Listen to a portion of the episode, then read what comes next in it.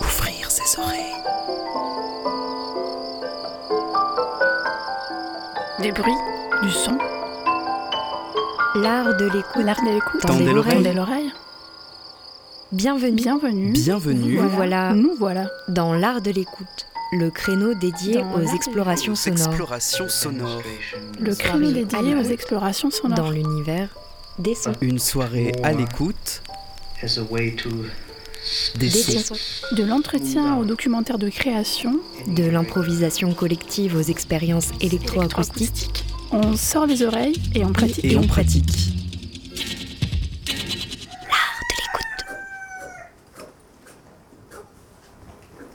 FM qui a de l'oreille.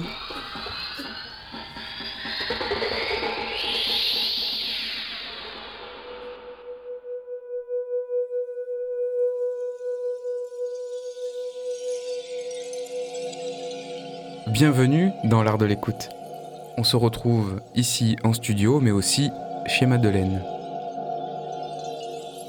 Chez Madeleine, un documentaire de création en cours de travail, actuellement avec euh, deux autrices, Maysoun Zinedine et Evelyne Pomera, en résidence à l'atelier studio de Phonia. Un moment en studio ici pour partager ce travail en cours et on entendra un peu plus tard dans l'émission des extraits d'un moment passé ensemble en public au rendez-vous de la création radiophonique au Vidéodrome 2. Maysoun et Evelyne, bonjour, bonsoir. Bonjour Baptiste. Bonsoir. On est dans la pénombre du studio euh, de Radio Grenouille, mais euh, vous travaillez en ce moment, euh, euh, non pas forcément dans la pénombre, mais dans notre autre studio, euh, le studio de création radiophonique euh, Euphonia, où vous êtes en résidence, résidence euh, Phonior Janova, avec qui nous sommes partenaires depuis quelques années pour accueillir des auteurs, autrices euh, de radio euh, autour de leurs euh, travaux. Votre travail actuel donc se nomme Chez Madeleine, et on va euh, bah, faire le tour un petit peu euh, dans la demi-heure qui vient de on va tracer les contours de ce travail, d'où ça vient notamment, où ça va, on le sait à peu près puisque ce sera diffusé dans son intégralité sur les ondes de Radio Grenouille très prochainement quand euh, euh, le, travail notamment de mix sera terminé. Pour l'instant c'est encore en cours, donc on entendra des extraits euh, qui ont été partagés à la séance d'écoute du Vidéodrome 2. Euh, mais là donc on va parler un petit peu de, des origines de, de ce projet avant qu'on puisse le diffuser complètement en entier à Radio Grenouille. Euh, Peut-être, euh, Maysoun, Evelyne, euh, ça tient beaucoup euh, à vous deux, ce, projet. Votre rencontre, d'ailleurs, s'est fait autour de cet appartement chez Madeleine. On s'est rencontrés euh, avec Evelyne euh, avant quand même. On s'est rencontrés autour de autour de, de- de Rome, parce que je faisais une émission de radio sur FPP Paris Pluriel, qui s'appelait Le jour de la sirène, avec la voix des Roms. Et Evelyne, elle travaillait euh, comme documentaliste à, la FNASAT, à la médiathèque Mathéo Maximov. Oui, donc c'est c'est autour de la question des Roms, des Tziganes, des gens du voyage que nous nous sommes euh, euh, connus et puis que nous avons entretenu une amitié et puis que par la suite nous nous sommes retrouvés chez Madeleine à des moments différents dans un premier dans une première phase puisque Maïsoun a présenté une exposition euh, euh, avec une installation sonore, euh, voilà, dans un premier temps, et que plus tard j'ai eu l'occasion moi aussi d'y présenter une exposition sur les plantes sauvages avec une autre artiste, Marina Rossel, et Maïsoun m'a rejoint dans ce projet pour euh, un paysage sonore autour des plantes sauvages. Voilà l'histoire à la fois de notre euh, rencontre, de notre amitié et l'origine du projet euh, de documentaire sonore aujourd'hui chez Madeleine. Alors chez Madeleine, peut-être tout de suite, dites-nous ce lieu, qu'est-ce que c'est, pourquoi ça s'appelle chez Madeleine le documentaire et aussi le, lieu, l'appartement donc de cette personne qui, a, qui, a- qui garde ce nom, chez- c'est comme ça que ça s'appelle ça, chez Madeleine, qui est un lieu privé-public, enfin voilà, peut-être l'histoire de ce, de ce lieu en quelques mots. Oui, chez Madeleine, c'est pas un bistrot. Ça, sonne, Euh, ça sonne bien pourtant pour un bistrot. C'est euh, l'appartement de Madeleine Martin euh, qui est gardé euh, tel qu'elle l'habitait à- à- à- quand elle de son vivant, donc et qu'elle a légué à l'association de quartier à laquelle elle faisait partie, euh, l'association Échange à Saint-Ouen. Seine-Saint-Denis, aux portes de Paris. Et donc c'est un lieu qui accueille des expositions, des moments publics et des moments militants aussi. Depuis une dizaine d'années maintenant, Madeleine est décédée en 2011. Donc euh, c'était un petit peu compliqué euh, forcément pour une association de recevoir un leg d'une personne euh, privée. donc il a fallu mettre tout ça en place. Mais oui, depuis dix ans, il y a énormément de choses qui se sont passées, qui ont eu lieu chez Madeleine, des, des, rencontres, on va dire, largement culturelles, expos, concerts, lectures. Et puis euh, un aspect un peu plus social, d'accueil d'associations, euh, un hébergement même. Euh, il y a une palette très, très large d'activités. Et c'est un hébergement pour des artistes en résidence ou c'est plutôt l'hébergement de secours ou d'aide? Les deux. Il y a aussi, il y a aussi un hébergement de secours ou d'aide, mais très ponctuel, par contre, qui est, assez circonscrit dans le temps et aussi d'accueil de gens de passage euh, à Saint-Ouen. Alors on entendra euh, plus tard dans cette émission euh, Daniel Manori qui nous avait rejoint pour cette séance d'écoute au Vidéodrome 2, qui témoignera, qui nous a témoigné longuement aussi de, sa relation au lieu. Il fait partie donc de cette association Échange hein, qui en lègue cet appartement, donc qui organise beaucoup de choses.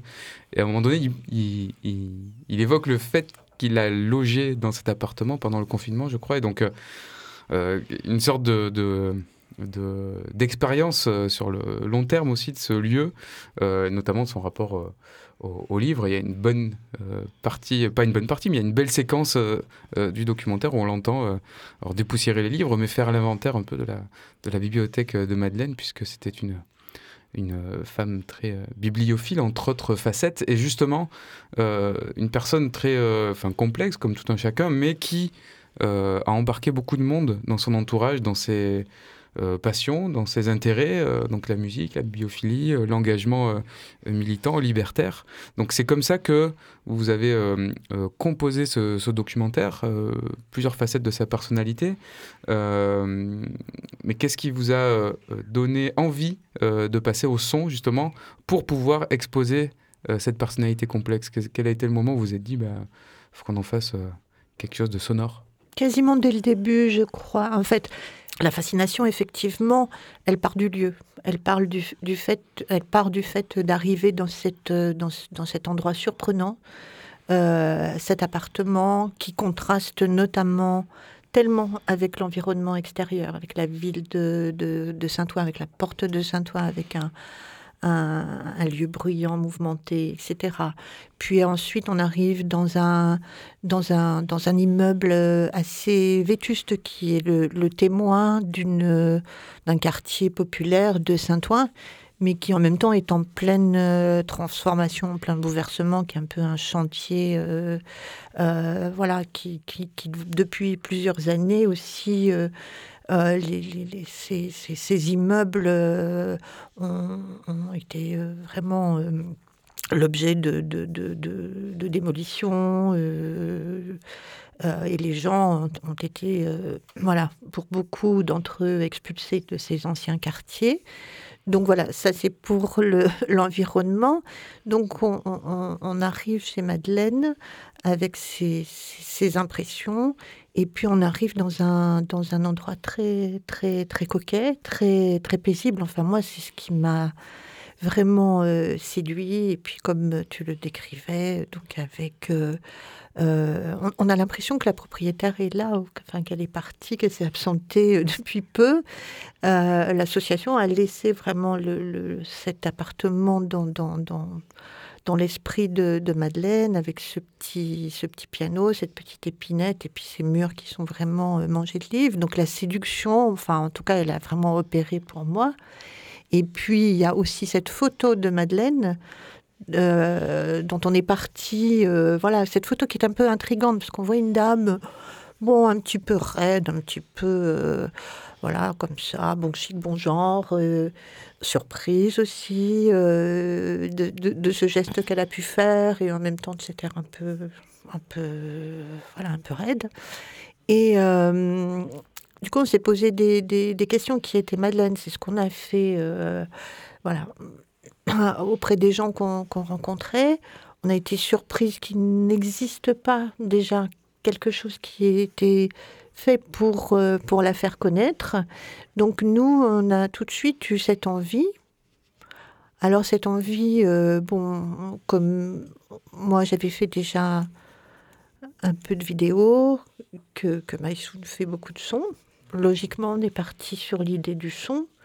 Et puis, dans un premier temps, plutôt avec une idée d'une forme courte. Et puis on arrive aujourd'hui à là où on en est à une quarantaine de minutes. Une quarantaine de minutes. À moins que ça ait bougé depuis quelques jours. Un petit peu moins aujourd'hui. oui, on a, on, a, on a pris le son parce que, ben, effectivement, moi, je travaille le, son. Et puis, il n'était pas vraiment question de faire de vidéos euh, euh, dans, dans, le, dans cet endroit-là parce que euh, les gens ne veulent pas forcément se faire filmer. Et puis, c'était vraiment.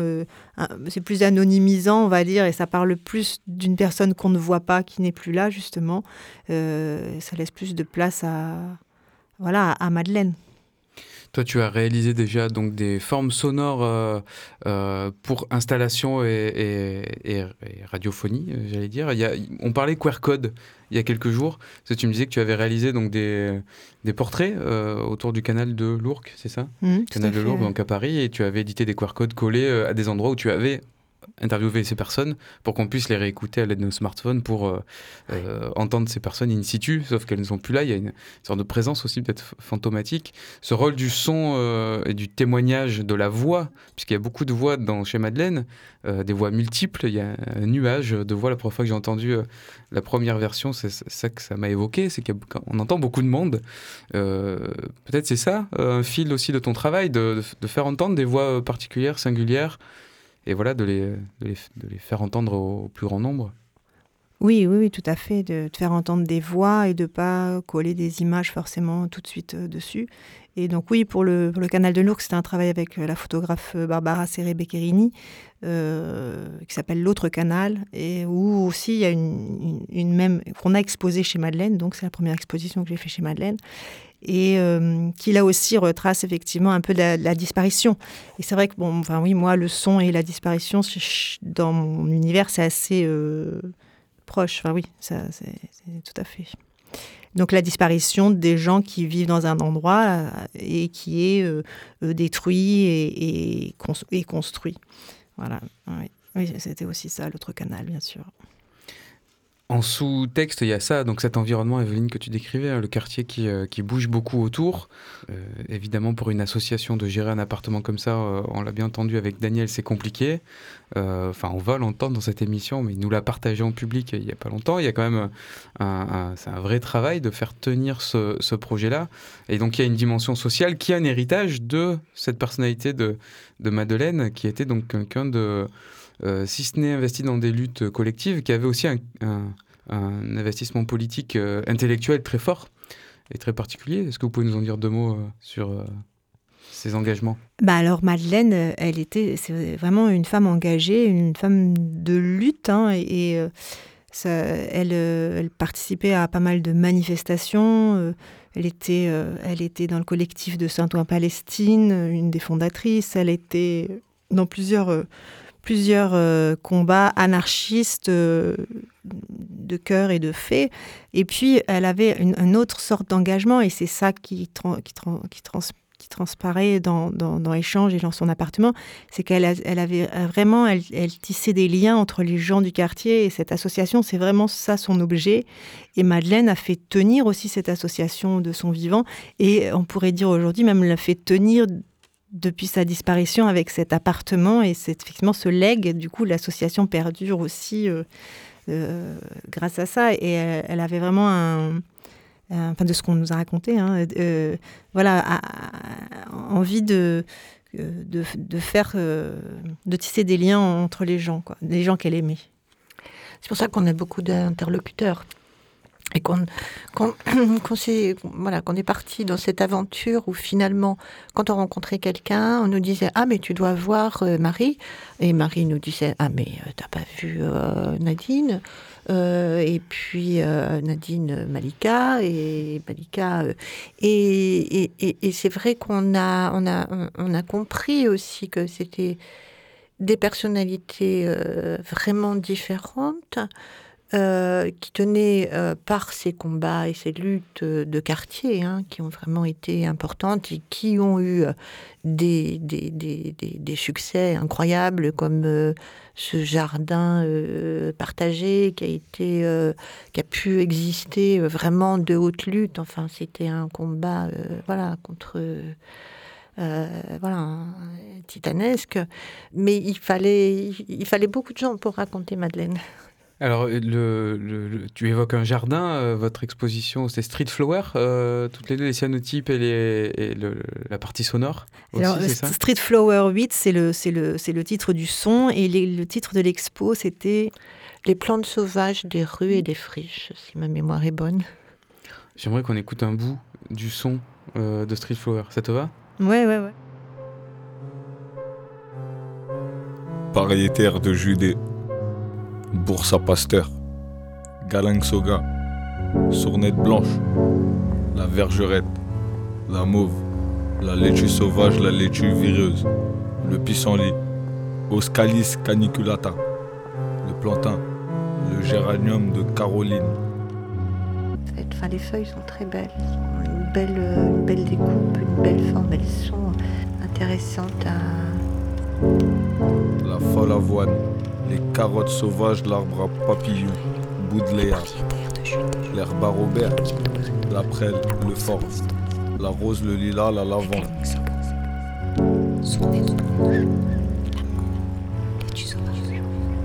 Les, les carottes sauvages. La rose, le lilas, la lavande. Le blanc. Bouton d'or. Paquerette, Nénuphar, Cosmos, la verveine officinale.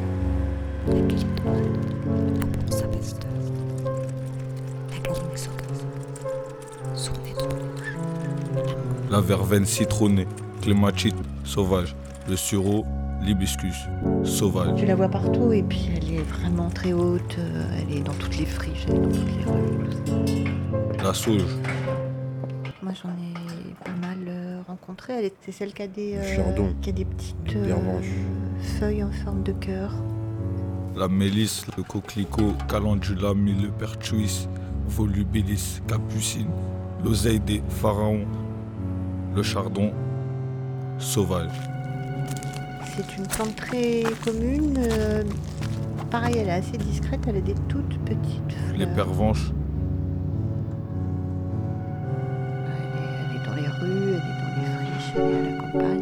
patoir chanvérine, l'armoise, la cymbalaire des murs. La balsamine ou impatience ne me touche pas.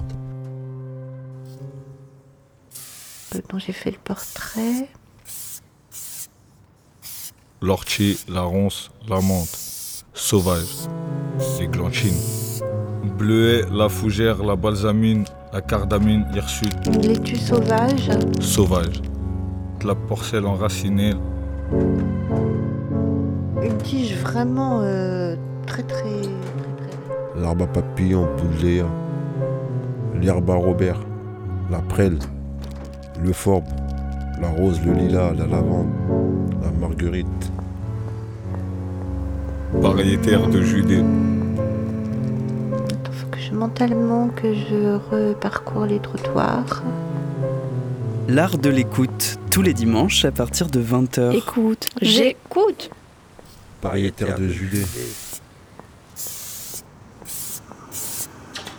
Toujours dans l'art de l'écoute, Maïsoun Zinedine et Evelyne Pomera pour le documentaire de création euh, chez Madeleine, en cours de, de travail. On vient d'écouter euh, euh, Street Flower, la partie sonore donc d'un- d'une exposition euh, euh, composée de cyanotypes, c'est ça? Peut-être le principe du cyanotype, tu peux nous rappeler, Evelyne? Alors le cyanotype, c'est une euh, un principe euh, d'impression euh, photographique, mais qui a la particularité, qui est très ancien, hein, qui date des débuts de la photo, qui s'apparente au photogramme euh, et qui euh, date du milieu du 19e siècle et euh, qui, euh, a la particularité de, partir d'éléments euh, photosensibles euh, donc par les UV, par le soleil, et qui a aussi la particularité, donc avec cette action du soleil, de transformer les produits en, en couleur bleue. Euh, donc il a été utilisé euh, par une botaniste, c'est souvent la référence qu'on donne, Anna Atkins, qui a fait un, magnifique euh, herbier au milieu du 19e siècle, dès, l'invention de ce, de, ce, de ce, procédé. Et donc là, dans votre expo, c'était des plantes de, urbaines, de, de la flore urbaine, c'est ça?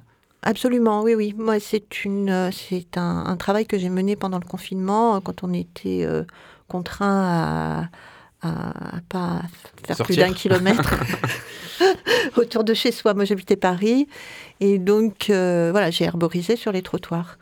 Et, voilà, de là, voilà, je me suis prise au jeu de la connaissance de ces, de ces, de ces plantes sauvages et finalement, je me rends compte que ce qui, ce qui m'intéressait, ce qui m'intéresse en général beaucoup dans la vie, c'est euh, d'essayer de, déjà, moi, de m'intéresser à des choses qu'on remarque pas forcément et de les faire connaître euh, voilà, aux autres, de faire partager aux autres cette, euh, cette connaissance. Voilà, c'est ce que j'ai pu réaliser. Donc, on a entendu euh, dans le, dans le paysage sonore de Maïsoun le nom de ces plantes. Mhm. En général, on marche dessus et on n'y fait pas attention. Et donc, le cyanotype m'a aidé à faire en quelque sorte leur portrait et à voir combien elles pouvaient être belles, intéressantes. Euh, euh, parce que le, le, cyanotype aide, à la, grâce à cette empreinte, à leur stylisation et à faire, voilà, à valoriser leur, leur personnalité, je dirais. Oui, la photo de, la photo de plante, c'est vrai que euh, par ce procédé-là, on, retrouve forcément une, forme esthétique assez forte, mais euh, qui peut faire partager autrement euh, qu'un herbier photographique classique, ou alors que les herbes séchées entre deux pages qui sont toujours très déformées. J'ai un peu la même expérience que toi, je me suis intéressé beaucoup à la botanique aussi pendant le confinement, et pareil, herborisé dans mon quartier. C'était un très beau printemps, plus à ce moment-là. Je me souviens de tous les espaces abandonnés, il y avait des coquelicots incroyables. Enfin, j'en ai plus revu après, du fait du non-passage, enfin, ou du repassage des gens, forcément, ça a moins poussé.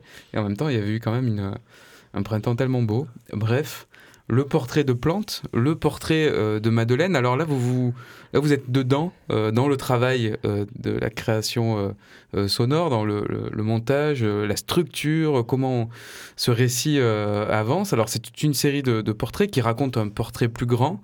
Peut-être, je ne veux pas mettre au jour toutes les difficultés, mais entre un travail pictural, notamment toi, Evelyne, qui vient plutôt de l'image, alors du mot aussi, hein, le rapport au livre est important. Euh, tu as moins d'expérience dans le travail sonore que, que Qu'est-ce que tu en, en tires comme expérience là en ce moment de se confronter au son et à ce matériau qui est assez différent que quelque chose qu'on peut fixer, qui est peut-être un peu plus euh, euh, malléable, mobile, voire fuyant des fois? Je sais pas, si tu as une impression sur ce travail en cours là, ce rapport au son ah, c'est un grand, grand, grand sujet. Euh, moi, j'étais fascinée par, euh, par les voix, on va dire euh. J'ai vraiment découvert comment, enfin, le charme vraiment des, des, voix et comment les, les combiner ensemble. Et moi, j'ai trouvé qu'on avait beaucoup de chance parce qu'on a eu des, des personnages, comme a dit quelqu'un, je crois, de, de, Daniel et d'autres personnes. Euh, voilà, comment ces voix sont, sont, sont, riches et comment elles se, elles se complètent et comment elles font une sorte de, de, de oui, de chorale euh, pour, pour parler de, de quelqu'un avec aussi euh, toutes les émotions qui, qui, qui, transparaissent chez les uns et chez, chez les autres. C'est une belle découverte pour moi. Oui, quand tu parlais d'empreinte de, la plante, l'empreinte de la voix sur, euh, enfin, donne une, une image euh, d'une personnalité. Quoi. Et, on a, il y a plein de, de, de personnes différentes. C'est un peu une, une galaxie autour de Madeleine, tous ces gens. Avec des accents, il y a même un accent marseillais à un moment donné. À Saint-Ouen, il faut, faut le savoir, il y a une sorte de une relation en tout cas entre euh, Saint-Ouen et Marseille. On l'a, lors de votre résidence, on en a un petit peu parlé, et puis il y a des, voilà, des choses qui se tissent en termes de requalification urbaine, en termes de, aussi de, culture populaire euh, qui est en pleine mutation, et puis de, de réseaux comme ça, de solidarité aussi qui existent, et puis les gens qui, passent, euh, effectivement, qui sont très mobiles, euh, mine de rien, très attachés à leur quartier ou leur ville, mais qui sont aussi très mobiles et qui en, embarquent comme ça toute leur culture avec. Et Madeleine était aussi euh, très ouverte euh, au monde. Il y a la dimension musicale.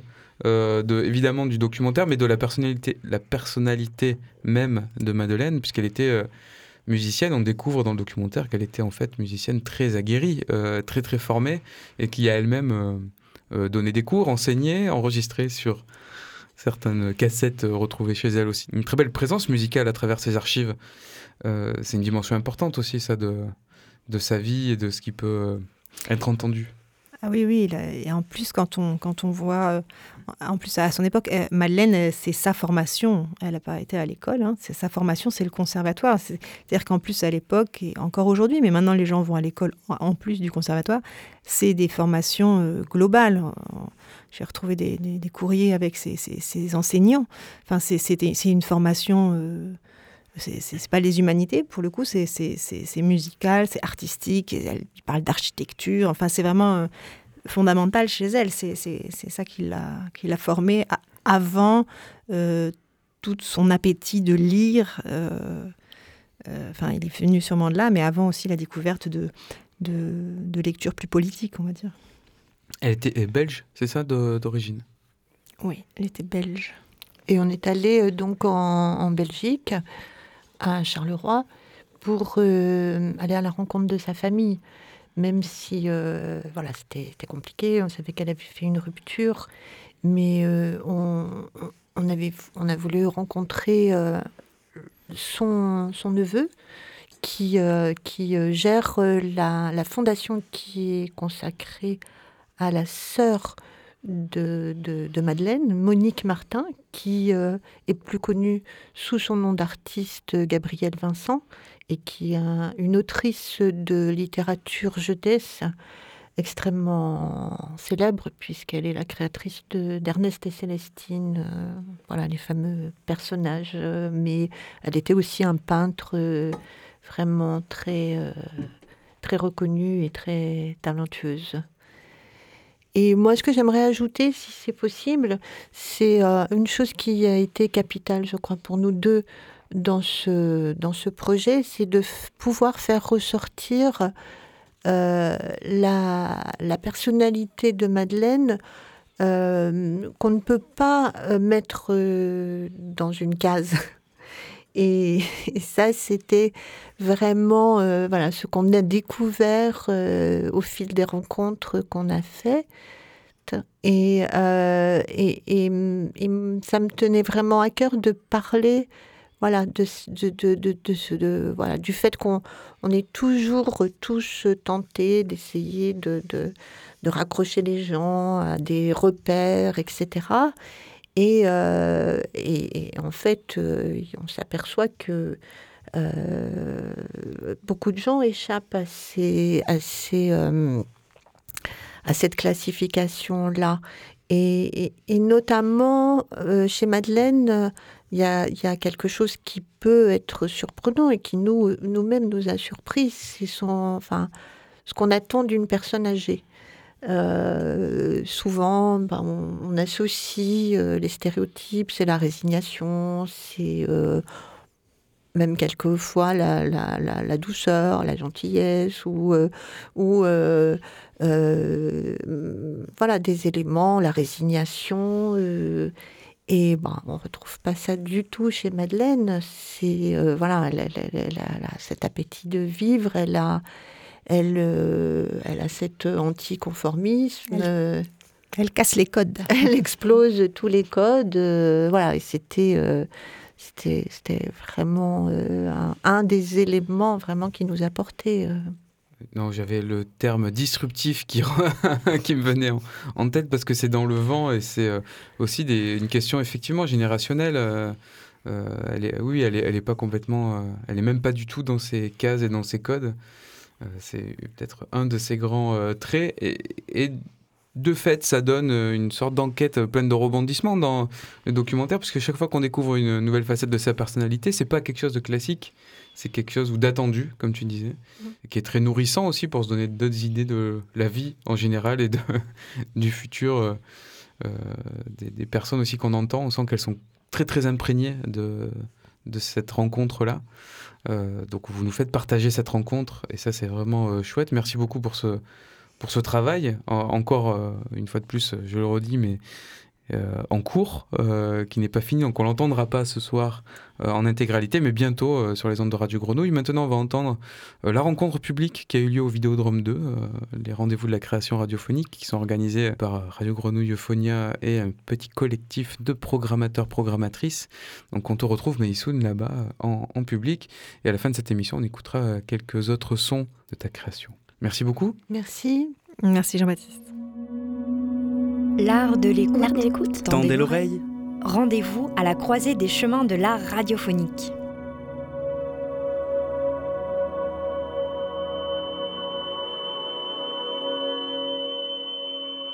L'art de l'écoute, tous les dimanches, à partir de 20h.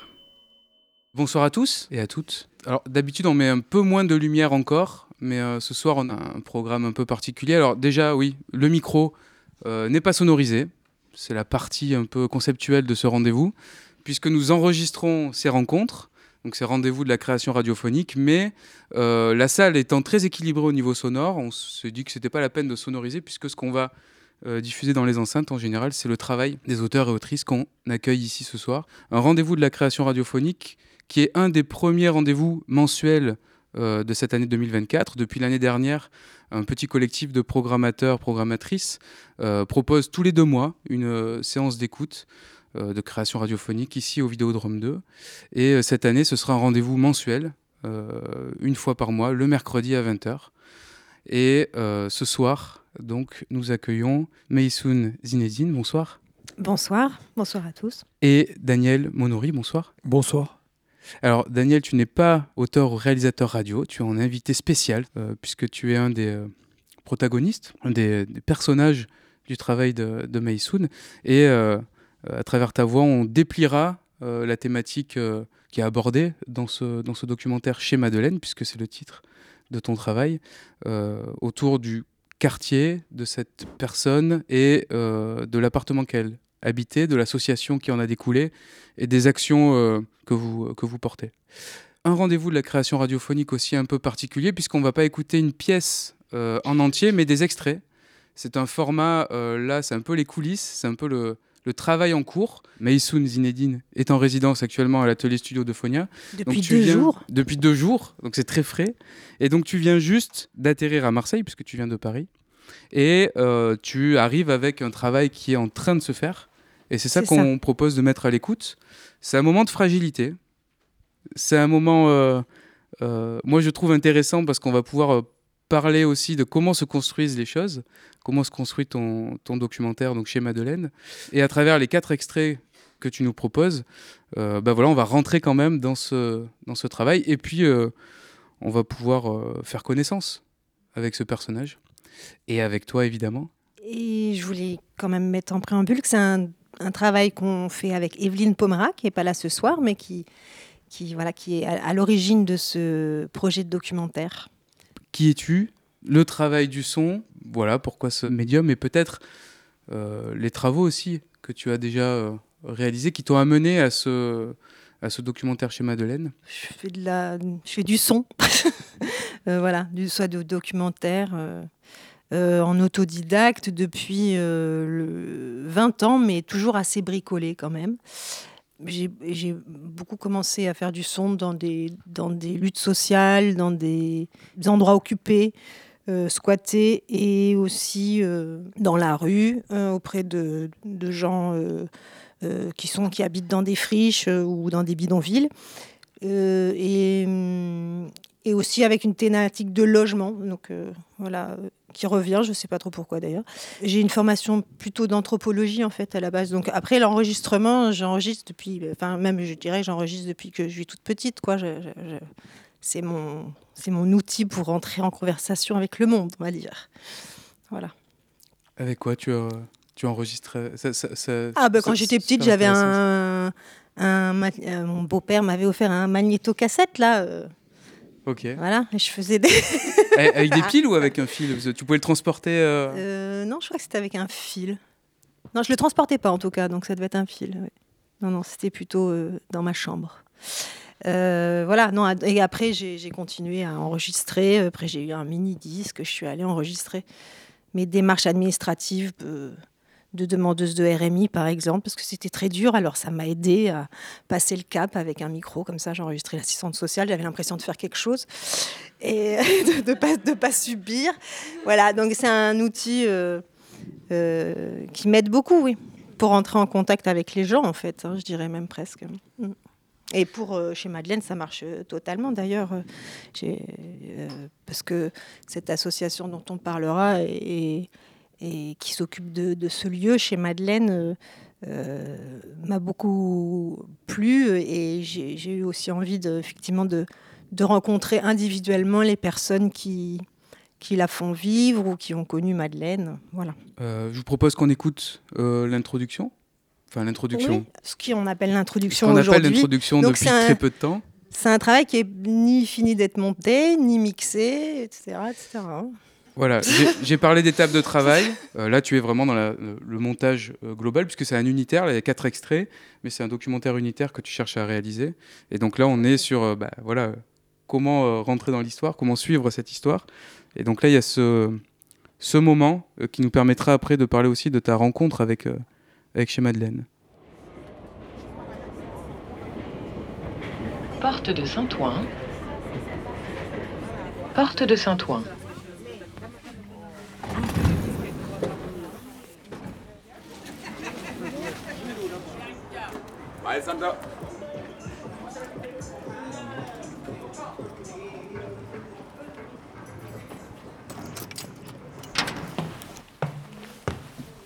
25 rue Pasteur. Madeleine, on la met où? Ici, dans le salon ou? On peut la mettre dans la salle à manger? Est-ce qu'elle sera pas trop petite? Est-ce qu'elle est va ressortir? Ici, à, à côté. Hiver 2023, chez Madeleine. Céline, Brigitte, Sophie s'affairent à l'organisation de la journée du 8 mars pour le droit des femmes. Parmi les préparatifs, l'accrochage du portrait de Madeleine, réencadré pour l'occasion et mis à l'honneur. On y voit en parka de cuir et jupe mi-longue une femme âgée, debout sous un parapluie zébré, fixant l'objectif sans complaisance. À sa façon d'être debout, à son visage, vraiment une dame avec un, char- un charisme vraiment incroyable. Ça, c'est des personnes qu'on aurait aimé bien connaître. Vous voyez qu'elle chaussait grand, elle chaussait grand. Elle chaussait grand, Madeleine. C'était vraiment une grande dame. Une personne paisible. hein. L'image interpelle autant que le lieu. Donc elle m'a dit oui, il faudrait que tu fasses une photo de moi. Et elle qui détestait les photos, enfin c'était un accord convenu que les luttes où on était ensemble, je m'arrangeais pour pas la prendre en photo. Et donc un jour où le temps était bien, et je lui dis ben Madeleine, si tu veux pour la photo, on peut la faire maintenant. Là, il y a une petite lumière. Et elle m'a dit bon d'accord. Et donc c'était dans l'entrée de chez moi. J'ai dû faire euh, trois photos. Et puis au bout de la troisième, elle a dit bon ça suffit. Je lui ai montré. Il y en a une euh, qui lui a plu. euh, voilà. Mais Celle-là est vraiment bien quoi, avec le parapluie. On dirait Mary Poppins un peu. euh. Mais tu as du scotch. Ah, dans la poche. Mais qui était Madeleine Martin? C'était une femme ordinaire, comme le dira un de ses amis peintres. C'était un repère. Voilà, c'était un repère, Madeleine. Madeleine, elle n'a jamais trop dit qui elle était. Elle était un lien dans la rue Pasteur. Elle était en elle-même et elle avait des espèces de regards furibonds sur euh, qu'est-ce qui va me mettre en colère encore dans ce monde qui ne va pas.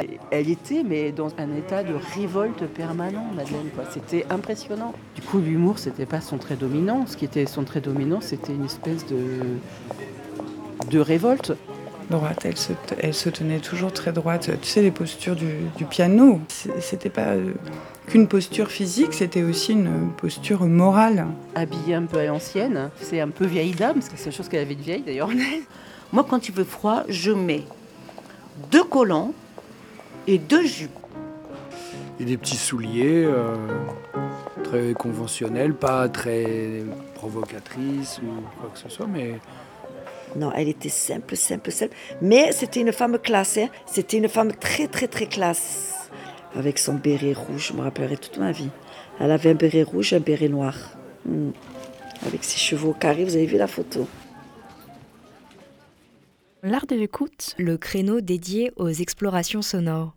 Donc là, on vient d'écouter un extrait euh, de, ce, de, ce, documentaire chez Madeleine. On parle euh, d'une photo. Alors pour ceux qui ont consulté le programme euh, de ce soir, c'est la photo qu'on voit. Alors on voit une partie de la photo, je crois, sur le site internet. On voit effectivement les chaussures, enfin les pieds, euh, juste sur le, sur le programme. Donc c'est une photo de, Daniel ici présent, qui est photographe. Hein. Daniel Monouri, donc, a fait cette photo. C'est toi qu'on entend donc dans, le, dans, ce, dans ce moment.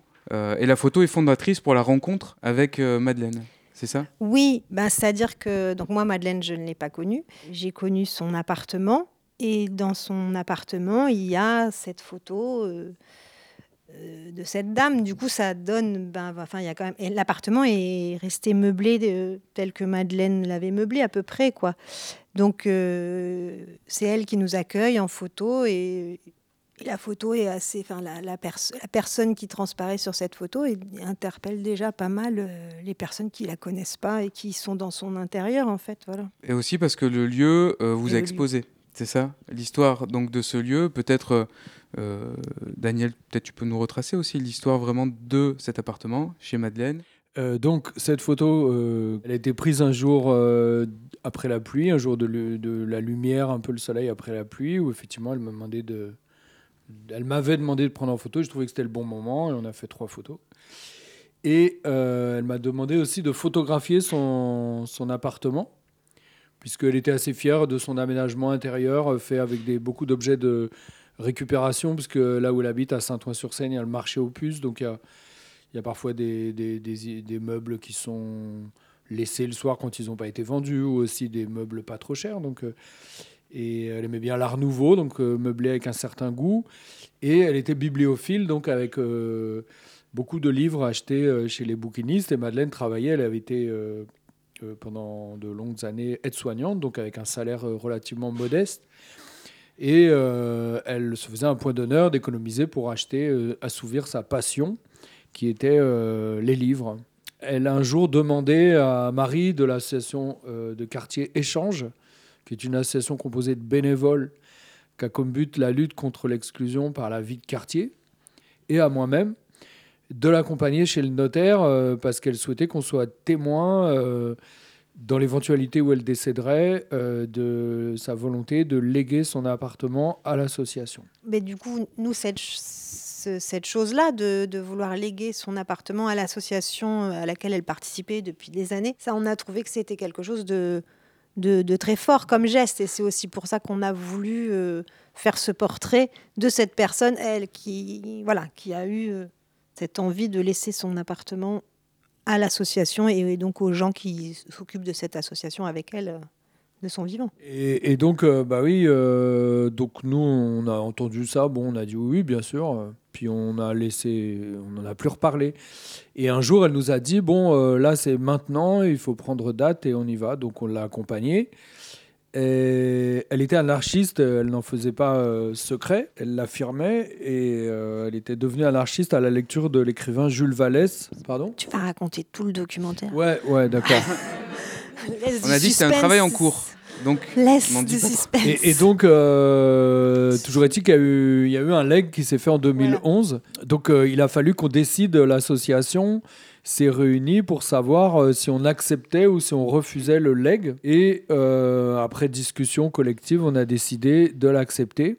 Et on a défini euh, à quoi pourrait nous être utile cet appartement. Donc, on a parlé que ça pouvait être un lieu d'exposition, de soutien scolaire, de soutien administratif, d'héberger des gens de passage et globalement un lieu pour le bien-être. Voilà. C'est un bel objet de, de projet.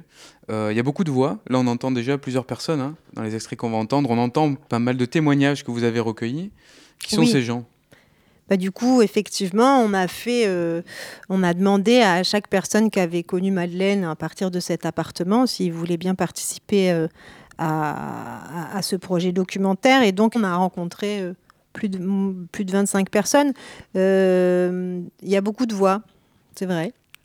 Euh, Il y en a des plus, plus, plus fortes que d'autres. Euh, La tienne, Daniel, celle de Marie aussi, est assez, euh, enfin plus forte dans le sens de euh, qui prennent plus de plus de plus, plus de place et qui disent plus de choses aussi. Et voilà. Et donc c'est surtout des gens de, l'association Échange hein, qu'on a rencontrés. On progresse dans le dévoilement un peu de une des personnalités, en tout cas un des intérêts de, de Madeleine. Mais qui était Madeleine Martin? Dans sa façon d'être politiquement, elle était extrêmement radicale. Tu vois? Elle se disait féministe, Madeleine? Bah, il était de fait. C'était pas quelque chose qui revenait euh, comme ça dans sa discussion, mais c'était de fait dans sa vie euh, tout le temps, quoi. À l'idée des, des copines qui étaient un peu en détresse à un moment ou à un autre, elle en a aidé euh, pas mal, quoi. Oui, bien sûr qu'elle était féministe. Ça faisait partie du tout de, son anarchisme euh, viscéral, quoi. Est-ce qu'elle se disait anarchiste ou libertaire? Moi, j'ai toujours défini comme une libertaire belge. A été dans cette euh, mouvance-là. Avec son truc, je vomis sur toutes les religions. Voilà, sur la porte d'entrée. C'est chaud quand même. Je pense que c'était une femme qui s'était battue pour sa liberté. Mais euh, je pense que c'est une femme qui a été aguerrie par le combat. Qui n'était pas du genre euh, ancien combattant.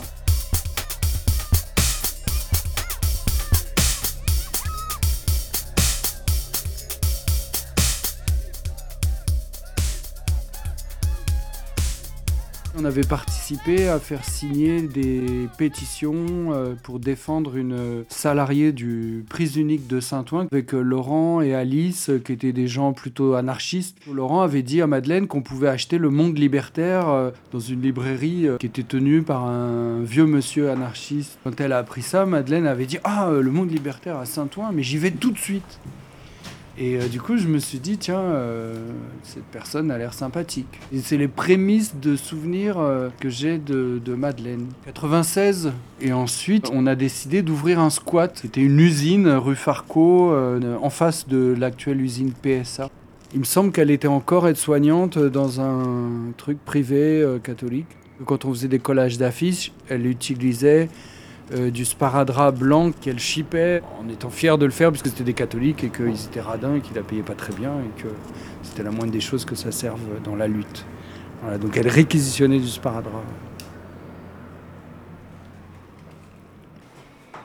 Et quand elle allait à la mairie, vous pas dit Daniel? Maman, elle avait pas peur. Hein. Elle disait, je suis pas contente, vous êtes des voyous.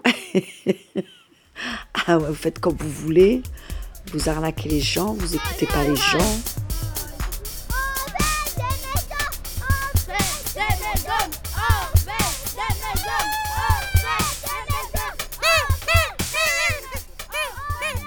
Lors de l'expulsion du squat aussi, il a fallu quand même l'extraire parce qu'elle commençait à se chauffer avec euh, la police et on voyait le moment où. euh, Enfin, elle s'en prenait aux policiers pour leur demander s'ils n'avaient pas honte de faire ce qu'ils font, et etc. Et où, où le grand policier allait lui mettre un coup de matraque euh, pour lui dire dégage, quoi. Donc euh, il a fallu lui dire bon.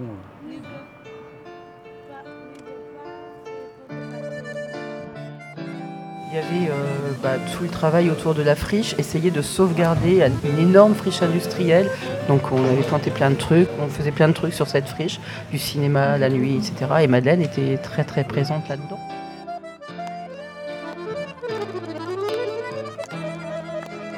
Elle était allée occuper le lieu, elle était présente. euh, Je la vois bien avec son parapluie. Mais vraiment pas orga, quoi. Enfin, il y a différents courants dans l'anarchisme, mais plutôt individualiste, quoi. Enfin, narco-individualiste. T'es pas encarté dans. ou à la FA ou autre, pas, je sais pas. Pas ce souvenir-là, quoi. Mais elle était assez à cheval sur. euh, sur les principes anards. Je me souviens quand les copains se sont présentés à un moment aux, élections pour soutenir d'autres copains qui étaient dans une liste anticapitaliste. Alors là, elle comprenait pas quoi. en plus, c'était un peu trotskiste et tout ça. Elle comprenait pas. C'était vraiment. Il y avait aussi un côté un peu littéraire quoi. elle lisait énormément euh, les écrivains anards, etc. Elle, maîtrisait bien quoi, vraiment le, le, sujet. Quoi. elle avait une expression pour dire quand elle aimait bien euh, quelqu'un, que ce soit un auteur, elle disait euh, lui c'est moi, moi c'est lui. Et, elle disait ça de Vallès. Elle était très engagée dans le comité Saint-Ouen Solidarité Palestine. Elle allait aussi, je crois c'était tous les mercredis, manifester devant l'ambassade des États-Unis. Moi j'ai dû y aller juste une fois, mais en solidarité avec Moumia Abou Jamal. Elle était très engagée dans le comité pour la libération de Moumia Abou Jamal et euh, Léonard Pelletier. Il y avait le rendez-vous euh, pour Moumia Abou Jamal et je ne peux pas manquer ça, c'est pas possible, on n'est pas nombreux, il faut que je sois là, euh, il y avait le rassemblement du 18 juin pour la légalisation du cannabis avec le cirque. Elle n'était pas consommatrice de cannabis, mais l'idée, elle était pour la légalisation. Donc elle est venue, on a passé une très belle journée sur les pelouses ensoleillées de la Villette. elle choisissait pas des combats faciles, tu vois. A été un rassemblement une fois, euh, c'était un peu tendu là quand même, hein, à terme, contre un meeting de, l'ultra-droite. Bon, elle, elle voulait y aller. Je lui dis ouais mais ça risque d'être chaud Madeleine et tout non? Plus sachant qu'à l'époque on était déjà pas super nombreux. Et je me fais prendre la tête par un CRS, il veut absolument m'arrêter. Le mec veut absolument m'arrêter. Hein. Madeleine s'était mise devant, euh, c'est pas possible, euh, qui, fait tout un sketch et tout. C'est tendu et on réussit à se barrer.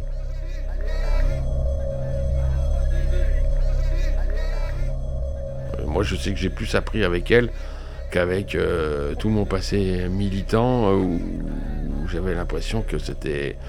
On restait figé dans nos, qu'on appelle ça, dans nos certitudes. Alors que la manière dont se comportait Madeleine, bah, ça faisait quand même euh, avancer un peu plus les choses. Il y a des mamies à chat et il y a des mamies à nard. Du coup, elle, c'est la mamie à nard. Il y en a moins, je crois. Ouais, je sais pas s'il était mamie. Hein. Euh, voilà, elle était peut-être pas. C'est peut-être le mot mamie Le truc, c'est qu'elle n'était pas mamie, quoi. Ouais. Hmm. Enfin, hein moi, j'ai pas connu, mais c'est ce que j'en ai compris. Alors, est-ce que ces, ces, témoignages-là, euh, ils racontent aussi peut-être un, un, état du quartier? Là, on parlait de 2011, ce moment euh, de passation à l'association. Euh, ce qu'on entend là, à travers la voix de tous ces, tous ces gens et tous ces témoignages, donc il y a évidemment l'espace politique qui est super important, mais c'est aussi peut-être un, un, moment aussi qui s'est donné à Saint-Ouen et qui n'est plus. Alors, sur donc euh, mamie, j'en sais rien, mais je sais qu'elle aimait pas qu'on l'appelle madame. Donc ça, ça la mettait en colère immédiatement. Donc il fallait l'appeler Madeleine simplement. Euh, sur euh, l'évolution du quartier, en tout cas, elle, son implication dans le quartier, je ne sais pas si vous en parlerez plus tard, mais il y a aussi un autre volet, c'est son métier de musicienne. Et elle donnait des cours, donc elle était diplômée du Conservatoire royal de Bruxelles elle jouait du clavecin, de l'orgue, euh, de l'épinette. Elle avait une épinette euh, chez elle.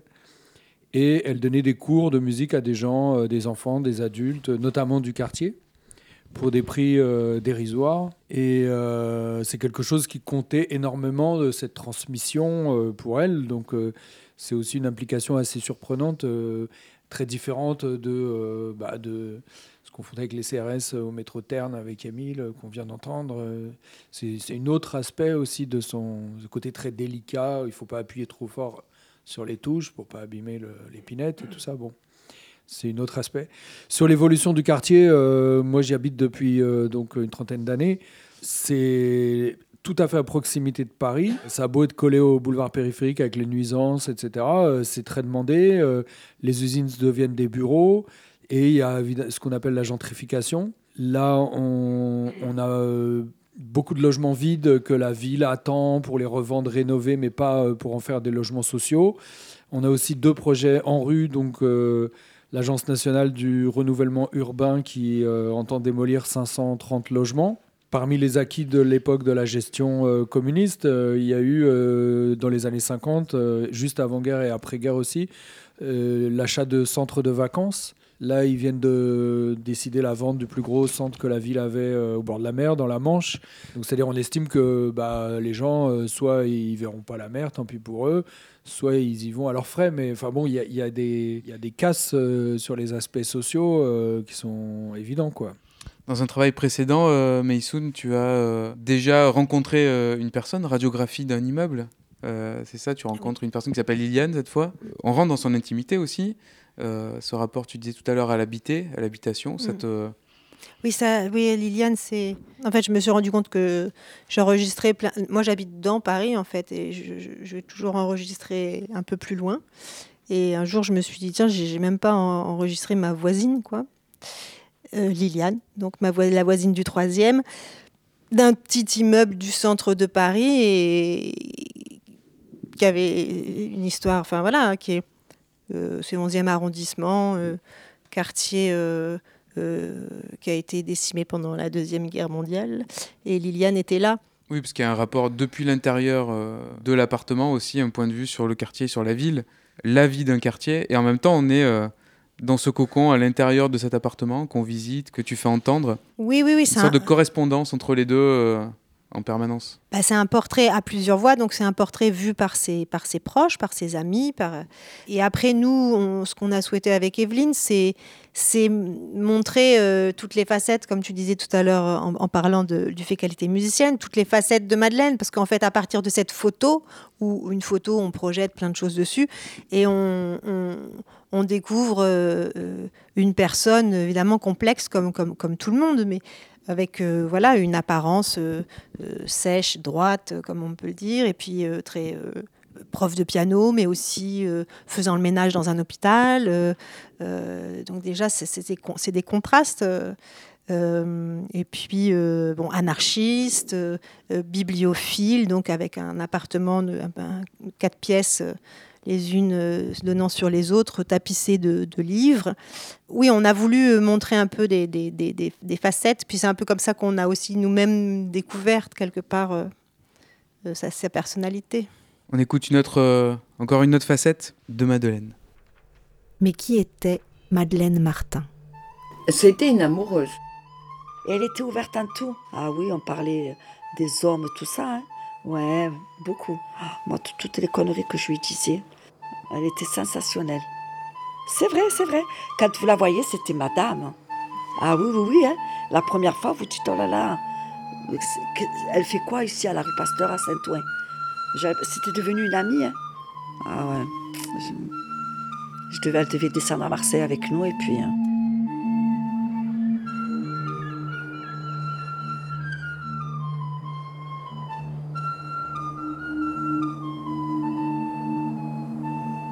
Elle, vivait, quoi.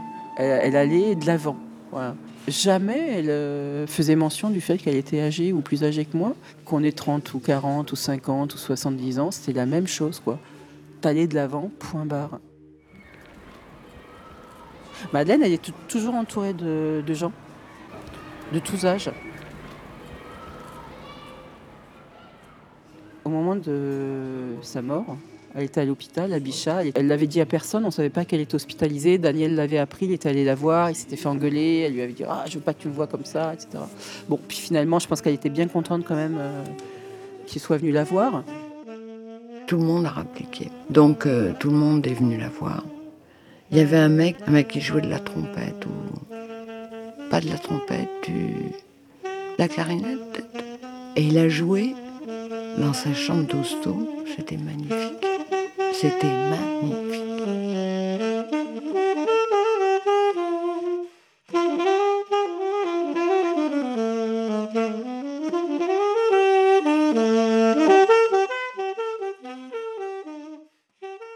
Mais c'était une nana incroyable, quoi. Réseaux sociaux, machin, truc. La photo. La photo, c'était sa photo de profil euh, sur euh, les réseaux sociaux pour, euh, pour, pour, trouver des mecs. Et elle en trouvait, mais à foison, quoi. Disait, lui, non, Marie, enfin, enfin il, a 35 ans de moins que moi. Je dis, bah, tu sais, après tout, ça, c'est non. Non, non, non. Enfin, non, Marie, tout de même. Disait, lui, alors lui, il a fait une bibliothèque, mais incroyable. Alors, en plein Paris, quai Mazarine, je sais pas si tu te rends compte, un appartement immense, rempli de livres, des éditions rares, c'est extraordinaire. Mais il fumait, ça sentait mauvais, ça sentait à fumer. Non, je ne peux pas, Marie, je ne peux pas.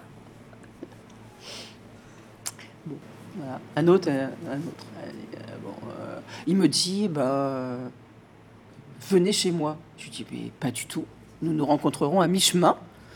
Il n'y a pas de raison. on, verra, après. Mais ouais, ouais, mais plein, quoi. Mais c'est hallucinant, quoi. Et ça fait partie du truc où, euh, je sais pas, il était plus jeune dans sa tête que moi, mais largement, quoi. Elle avait jamais euh, de se dire, ouais, j'ai 70 ans, ou 62, ou 73.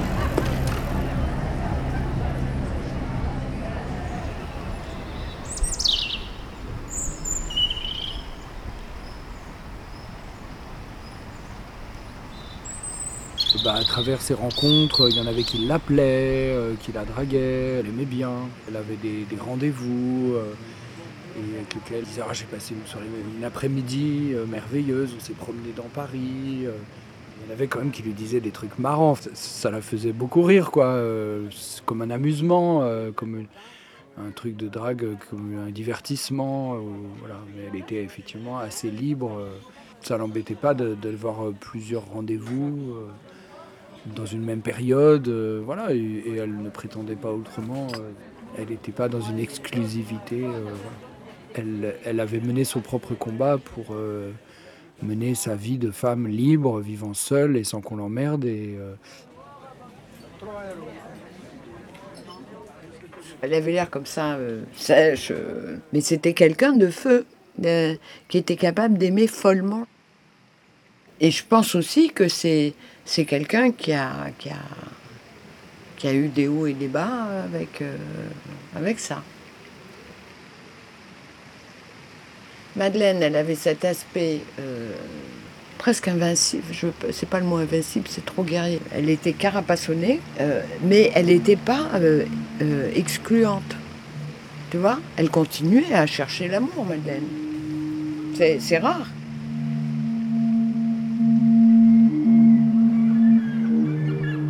Oui, elle était passionnée, Madeleine, avec les gens qu'elle aimait, quoi. Elle, elle, le- elle me l'a déjà dit, eh, qu'elle nous aimait.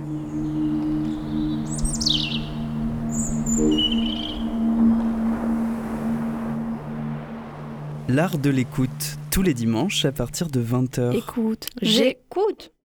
Madeleine amoureuse. On dévoile donc des petites pièces du puzzle. Euh, Il y a un fil qu'on a identifié euh, ensemble tout à l'heure, moi qui m'intéresse beaucoup, qu'on n'entend pas là, hein, parce qu'on on le garde pour plus tard.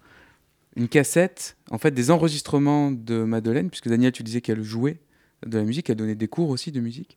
Et donc on l'entend sur les instruments. Et euh, euh, dans le documentaire, euh, on entendra des captations de l'époque in situ dans son appartement. Oui. Euh, et ça, il y a un vrai, Oui, y a un vrai matériau avec ça. C'est vrai que j'ai été contente quand j'ai trouvé ces cassettes audio parce que parce que voilà, la cassette audio, justement, le petit truc qu'on s'enregistre là, Madeleine faisait la même chose. Elle s'enregistrait euh, pour, euh, pour s'entraîner, j'imagine. Et euh, donc, vu que l'appartement est bien conservé avec les affaires de Madeleine, et ben, eh ben, j'ai trouvé des cassettes audio entre Léo Ferré et, et je sais plus qui. euh, non, elle aimait pas Brel. Entre Léo Ferré et je sais plus qui, elle- il y avait une cassette d'elle, quoi. Et donc on l'entend jouer. Euh, Il y a la flûte, c'est elle, là, la, flûte qui revient un petit peu, peut-être un peu trop. Euh, c'est elle parce qu'elle jouait aussi de la flûte, épinette et flûte et orgue. Et alors, tu, tu dévoiles à travers cet extrait le rôle de cette photo. C'était euh, cet aspect, encore une fois, singulier euh, de Madeleine, euh, qui très tôt s'est euh, euh, intéressée à l'informatique pour être sur les réseaux, avec cette photo que tu as pris, Daniel, bon, pour aller draguer, quoi. Non, je me souviens qu'elle m'a fait découvrir un, écrivain, un poète qui s'appelle Paul Géraldi, et d'un poème qui s'appelle Toi et moi, qui pourrait peut-être. Enfin, faut le lire, quoi. Un écrivain qu'on pourrait situer dans les années 30, mettons, entre les deux guerres. En tout cas, je sais que ce poème, elle avait plusieurs éditions, enfin, ce recueil de poésie, elle en avait plusieurs euh, éditions différentes, comme euh, font les bibliophiles qui aiment bien avoir euh, les différentes éditions. Peut-être ça résumait un peu sa conception. voilà. Et sur la musique aussi, ça rejoint, parce que elle disait qu'elle ne pouvait pas jouer en public, en concert, à l'église. Bon, à l'église pour d'autres raisons, mais même en concert, parce que pour elle, euh, jouer de la musique, euh, c'est un acte d'amour et que faire ça publiquement, ça lui paraissait indécent pour elle. Voilà. Bibliophile, on écoute euh, un petit passage en revue d'une partie de la bibliothèque de Madeleine. Mais qui était Madeleine Martin?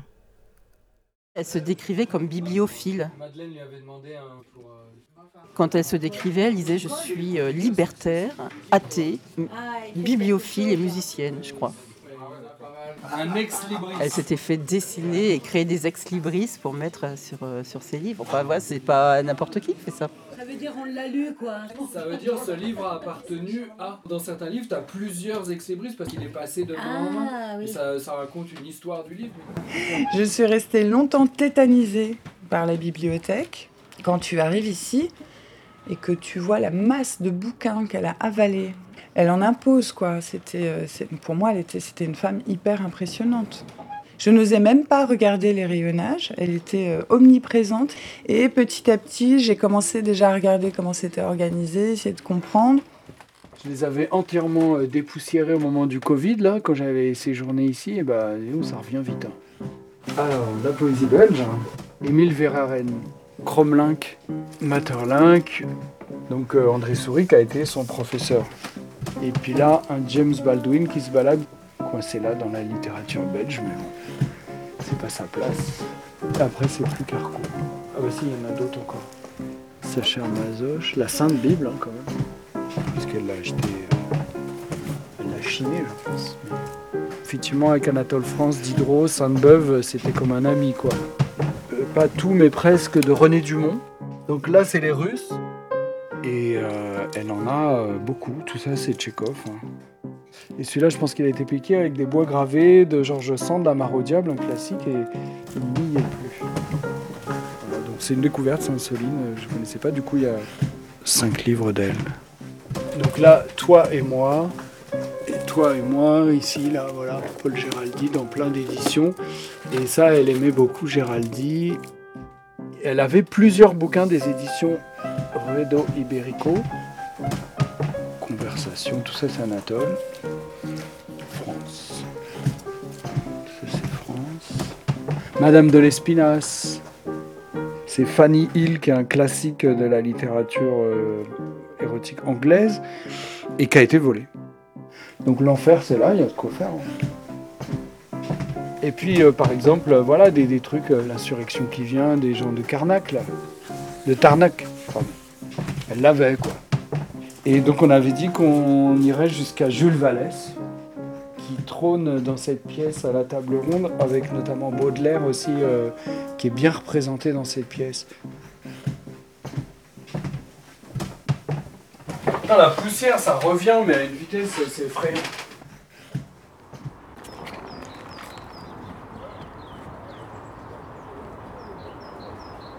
Tous les week-ends, euh, elle avait son kiosque à livres euh, opus. Et elle revenait avec des, merveilles. hein. Elle appelait ça des merveilles. Ahmed, regarde la merveille que j'ai trouvée. Et tu sais pour, à quel prix? Et je, lisais l'émotion dans son regard. Et elle faisait pas que les acheter, elle les lisait, elle se faisait des après-midi. euh, ou aussi, elle disait Ah, aujourd'hui j'ai nettoyé ma j'ai rangé ma bibliothèque.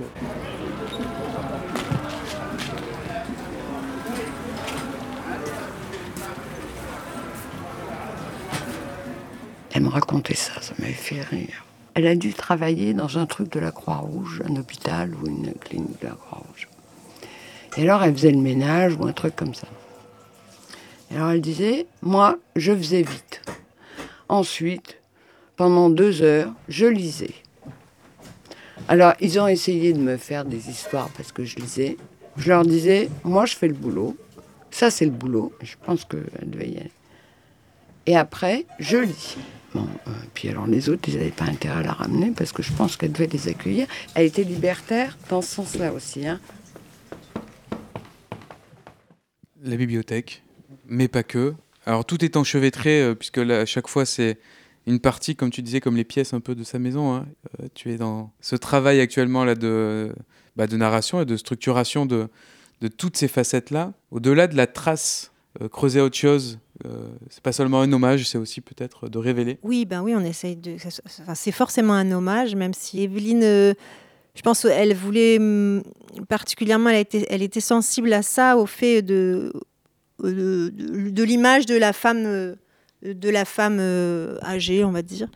Euh, donc ça, ça, je pense que par exemple, Evelyne, c'est quelque chose qui, qui lui importe pas mal. Euh, je, sais que parmi les gens dont elle avait été capable de dire lui c'est moi et moi c'est lui, il y a un écrivain euh, qui à une époque, dont à une époque elle, elle était, euh, elle se sentait proche, c'était Michel Onfray qu'elle a rencontré dans une librairie, etc. Avant qu'il fasse un virage, euh, un tournant, euh, je sais pas ce qu'il lui a pris, mais euh, il y a eu une époque où euh, bah, Michel Onfray faisait découvrir, euh, disons, un, rôle de passeur, euh, de, philosophe euh, intéressant, qui était un peu sous le tapis, qui ressortait et qui était vraiment bien. Et elle se sentait proche de ça dans le sens que euh, il y a un côté combattant. euh, C'était des écrivains euh, qui, lui apportaient de l'énergie pour ses combats euh, parce que euh, entre euh, la matinée euh, à manifester devant le siège euh, du bailleur départemental pour obtenir euh, des relogements ou euh, pour aller au squat euh, ou pour aller manifester à Paris, bah, de- c'était bien de pouvoir reprendre pour elle des forces dans la littérature. J'ai trouvé aussi d'autres auteurs qui sont un peu, un peu oubliés, comme une écrivaine qui s'appelle Sainte Soline.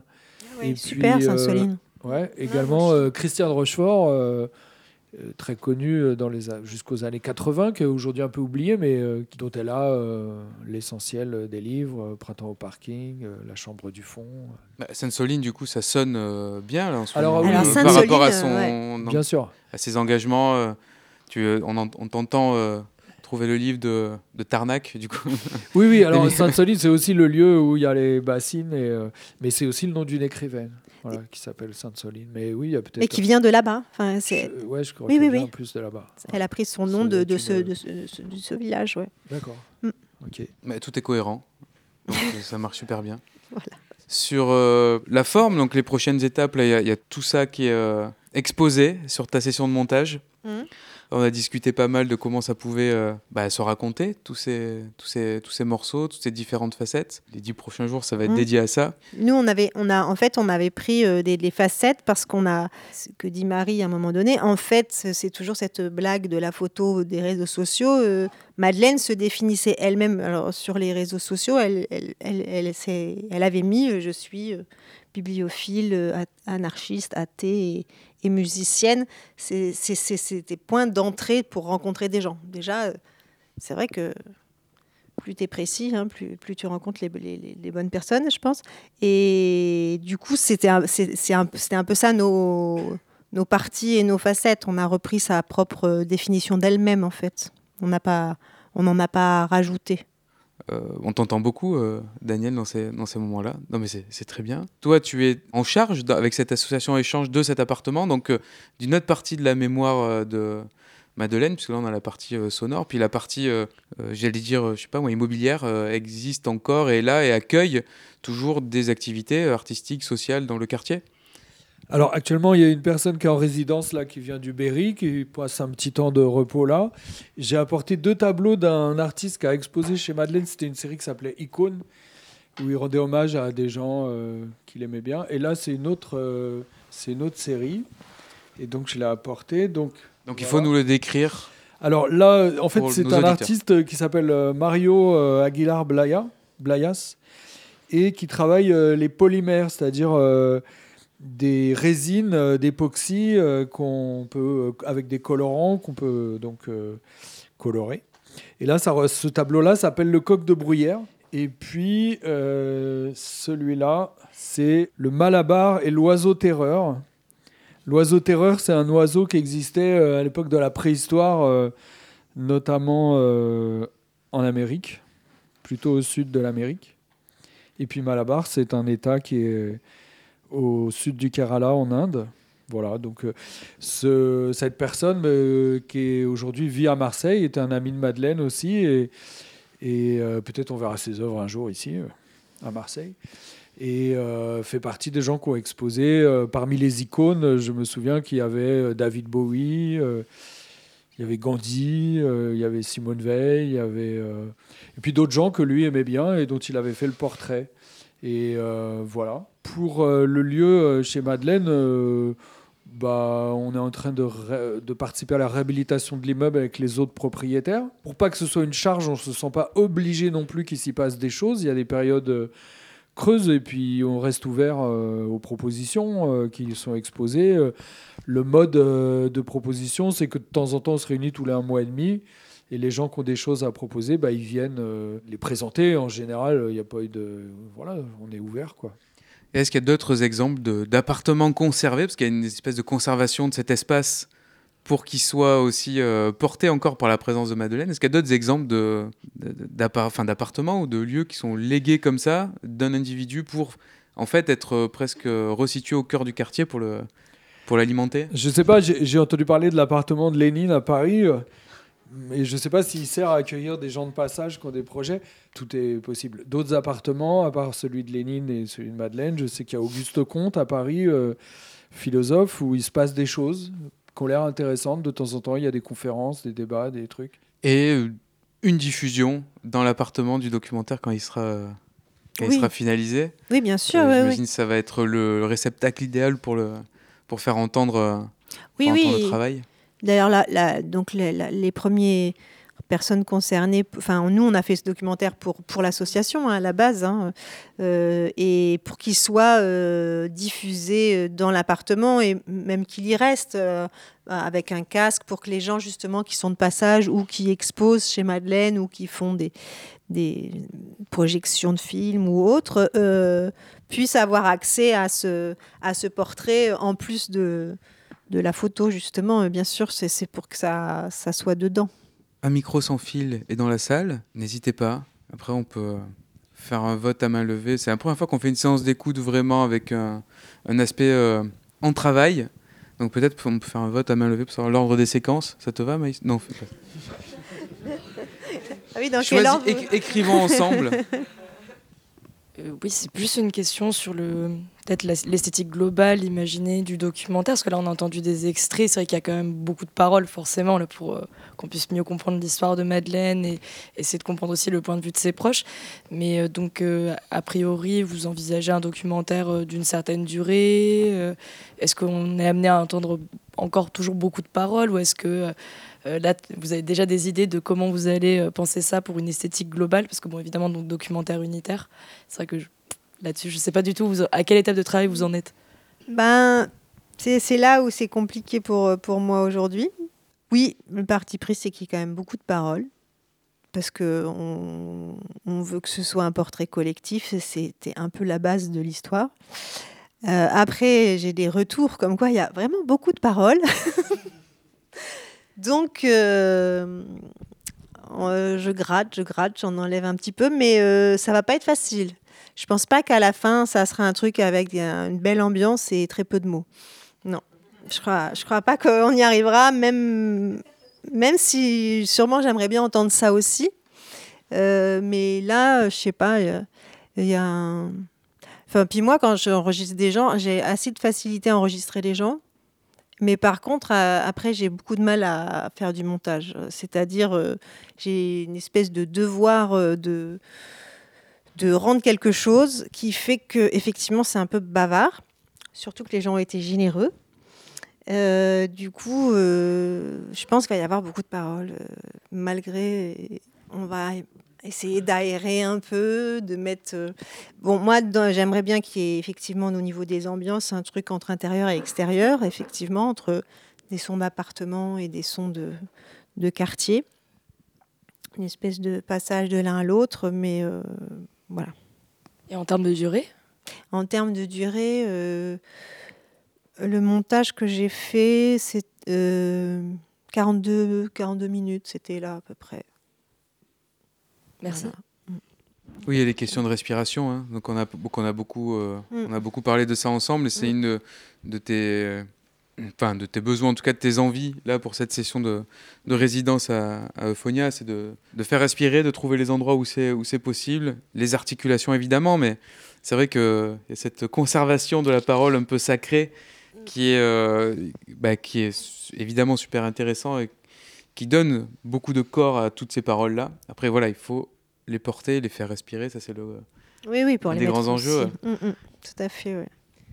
Bonsoir. Euh, moi, c'était plus pour raconter deux petites histoires. Euh, par rapport au leg, du coup, euh, quand vous cherchez, est-ce qu'il y a d'autres appartements comme ça qui ont pu avoir d'autres vies Il y a un petit exemple, du coup, qui n'est pas dans un milieu urbain, mais à la campagne, à Briançon, d'un paysan qui avait beaucoup de terres et pas mal de maisons, et qui les a léguées, du coup, aux personnes qui militent à la frontière entre franco-italienne. Euh, voilà, sur euh, du coup la question des, de l'ouverture des frontières, quelqu'un qui lutte sur cette, enfin des gens, des collectifs qui luttent sur ces questions-là et ces maisons ont, pu être utilisées et habitées par euh, ces personnes-là.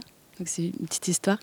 Et l'autre, c'est qu'il y a eu une ouverture d'un squat à Marseille et en fait à l'intérieur de cet appartement il y a toutes les archives d'une vieille femme qui s'appelle Yvette euh, et, en fait, Yvette n'était pas du tout euh, anarchiste euh, et pas du tout militante.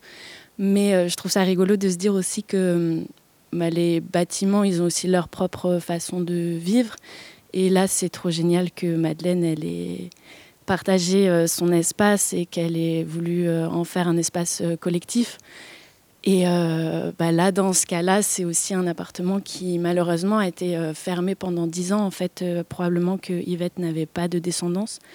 Elle est probablement décédée autour des années 2014. Donc en fait, ça fait à peu près dix ans que l'appartement est complètement fermé.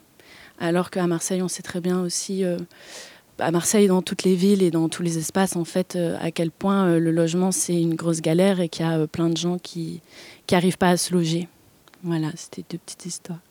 Oui, c'est des belles histoires. Et que toutes les archives de Yvette, en fait, elles vont. On ne sait pas ce qu'elles vont devenir, mais toute la personne aussi qu'elle a été, finalement, enfin, c'est des parcours de vie qui. Et, on a l'occasion d'en faire quelque chose ou pas. En tout cas, personnellement, je trouve ça assez fort, les espaces où il y a, comme ça, rassemblé tout ce qui a fait euh, la vie de quelqu'un. Oui, d'ailleurs, chez, Madeleine, où, où j'ai passé une, dizaine de jours cet été, euh, euh, bah, du coup, j'ai regardé un petit, peu, un petit peu autre chose aussi que les bouquins et enfin, je me suis rendu compte qu'il y avait, qu'il y avait effectivement vraiment ces, ces archives euh, euh, personnelles, quoi. Enfin, qu'on a choisi de ne pas utiliser, en fait, par exemple, ce portrait. Alors que j'ai du coup découvert plein, plein d'autres choses encore, d'autres pans de sa vie. mais on a décidé avec Evelyne de ne pas les utiliser alors moi, euh, mon côté anthropologue, je dirais, euh, j'aurais trop eu envie de les utiliser, j'avoue. Mais par respect pour son intimité, justement, en fait, euh, et que si c'est pas des choses que ses amis nous ont dit, parce qu'en fait, on a découvert des choses que même ses amis ne nous avaient pas dit, ou voire qu'ils ne savaient pas. on, on s'est dit, on s'est un portrait vraiment à travers, à travers leur regard à eux. Euh, donc on ne met pas les archives. Mais euh, il y a un, travail qui a été fait, euh, justement, ça s'appelle Madeleine Project, d'une journaliste qui qui découvre dans l'appartement qu'elle loue, dans la cave de l'appartement qu'elle loue, elle découvre toute la vie de sa Madeleine à elle, qui habitait là, et elle a fait un projet, je crois que c'est par c'est quoi texto Non, pas par texto, enfin par euh, peut-être des petites captations photos avec des petits textes euh, par téléphone. Et après, elle a fait un bouquin là-dessus euh, où elle ouvre chaque carton et effectivement, elle, bah, elle tombe sur une, la vie d'une personne. Voilà, mm. comme votre Yvette. parce qu'il y a l'archive, mais il y a comment la faire parler et qui peut en parler. Il y a la mémoire vivante et c'est c'est plutôt le chemin que tu as pris et peut-être que nous invite aussi le, le son à prendre, c'est qui va raconter euh, euh, ces, objets. Les objets sont là, mais euh, voilà, c'est la, ce qui est le, en tout cas le plus fort dans ce qu'on entend, c'est cette mémoire encore vivante à travers les récits qui en sont faits. Oui, c'est ça. Comment ça résonne encore chez, les gens? Comment, chaque personne qui nous a parlé de Madeleine était hyper émue de faire ça aussi? Enfin, quand même, On a fait une écoute à mi-parcours là au mois de novembre chez Madeleine. On, était super contente parce qu'il y avait pas mal de gens qui étaient là et dans une concentration qui faisait plaisir. Ouais, mm. Mais là, si elle a des cassettes, Yvette. je suis preneuse. Quand l'archive parle d'elle-même aussi, c'est effectivement. Moi, il y, y, a, y, a un truc de cassettes comme ça, mais il y a d'autres gens qui ont déjà fait des choses dessus, mais euh, c'est les cassettes que, que les personnes immigrées s'envoyaient. Je ne sais pas si vous connaissez ce, phénomène euh, qui était que, quand on n'écrivait pas et qu'on on venait d'Algérie par exemple et qu'on habitait en France, on envoyait des cassettes audio à sa famille. Alors ça, je ne sais pas, moi je trouve ça fabuleux si vous trouvez des cassettes comme ça. Justement, la, transition est toute faite, euh, merci, parce que moi j'avais une, petite question un peu naïve. On disait qu'il y avait beaucoup de voix dans le documentaire, que ça allait être quelque chose à à réglementer. Et je me demandais s'il y avait euh, une trace de la voix de, Madeleine quelque part, euh, peut-être sur ses cassettes d'enregistrement euh, de sa musique, où elle parlait, peut-être qu'elle toussait avant. Et vu qu'elle a été gueulée dans plein d'endroits différents, peut-être qu'elle a été enregistrée par quelqu'un d'autre à un moment. Est-ce qu'il y a une trace est, assez, Il y a assez peu de traces, mais il y a au moins deux traces à ma connaissance. C'est-à-dire, sur la cassette, j'ai trouvé effectivement la voix de Madeleine à la fin d'un morceau où elle, euh, elle peste. Mais c'est pas possible Clac Et il y a un autre. Euh, oui, il y a un gars qui est venu la rencontrer, puis qui avait laissé euh, son micro de téléphone allumé, et, elle, elle, raconte un peu, et il y a sa voix. Emmanuel Rébu qui a enregistré ça. Mais à son insu. Ouais, c'était pas. pareil. Donc on l'a pas J'utilise. Non un élément important, cette, euh, ce morceau de voix. Oui, oui, oui, oui. Euh, et puis là, c'était vraiment une surprise. Euh, moi qui écoutais ça là sur mon, sur mon. Enfin, c'est, je cherchais ça d'ailleurs. Hein, effectivement, entre les morceaux, je me, déjà, on l'entend bouger son siège, etc. Et, effectivement, il y a cette petite, cette petite perle. Merci beaucoup, Maïsoun, d'avoir mis à nu ton travail en cours à travers ces extraits, ces discussions. Merci beaucoup, Daniel, d'avoir euh, bah voilà, partager ces moments euh, euh, d'actualité, des luttes à Saint-Ouen et de, d'honorer ce, cette relation entre Saint-Ouen et Marseille, puisqu'il y a évidemment des, des, parallèles en termes de gestion urbaine sûrement, puis en termes de voilà, culturel, tu descends souvent sur Marseille, il y a, il y a, a peut-être une petite diaspora de Saint-Ouen à Marseille. Il y a, il y a, hein, tu confirmes? On entend Saïda qui parle, et toute la famille est de l'Estac, et qui parle à un ah, moment donné, euh, voilà, qui, est à Saint-Ouen, qui travaille, mais dont une partie de sa famille habite ici. Mais merci beaucoup à tous et toutes d'avoir euh, été avec nous euh, ce soir. Donc les rendez-vous de la création radiophonique, c'est tous les mois avec un petit comité de programmateurs, programmatrices, Chloé Despax, Emmanuel Vigier, Isota Trastever, Julien Chenel, Amélie Perrault et moi-même, Jean-Baptiste Imbert. C'est diffusé dans l'art de l'écoute sur Radio Grenouille. Régulièrement aussi, donc on euh, propose de faire entendre les travaux et les résidences qui se passent à l'atelier studio de Fonia. Maïsoun, euh, Zinedine, tu es en résidence euh, dans le cadre de ce partenariat avec Fonurgia Nova qu'on remercie. Merci, remercie Nova. Pour l'attribution de ces, ah de, ces résidences-là. On était trop contente. Et puis c'est toujours des résidences très, très actives. Bah, je signale au passage que la dernière séance d'écoute du mois de décembre qui a eu lieu ici, c'était avec Nausicaa Price et Antoine Boujard pour leur euh, documentaire Enfermé nulle part, qui a reçu le prix euh, Grandes Ondes au Festival Longueur d'onde, qui avait été déjà primé au prix du public euh, Archive de la parole à Fonur Genova. Merci à toutes et tous, une fois de plus. Et puis on peut continuer la conversation à côté, dans l'espace convivial du Vidéodrome 2. Merci à Mika à la régie pour la petite installation et à Julien Chenel pour l'accueil dans cette salle. Merci. Merci beaucoup. Au revoir. L'art de l'écoute, tous les dimanches à partir de 20h. Écoute, j'écoute. Pariétaire de Judée, Boursa Pasteur, Galang Soga, Sournette Blanche, la Vergerette, la Mauve, la laitue sauvage, la laitue vireuse, le pissenlit, Oscalis caniculata, le plantain, le géranium de Caroline, Enfin, les feuilles sont très belles. Une belle, une belle découpe, une belle forme. Elles sont intéressantes à.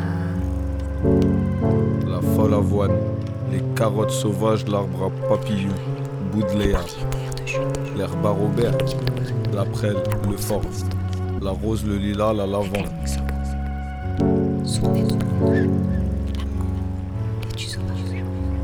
Les, les carottes sauvages aussi. La rose, le lilas, la lavande.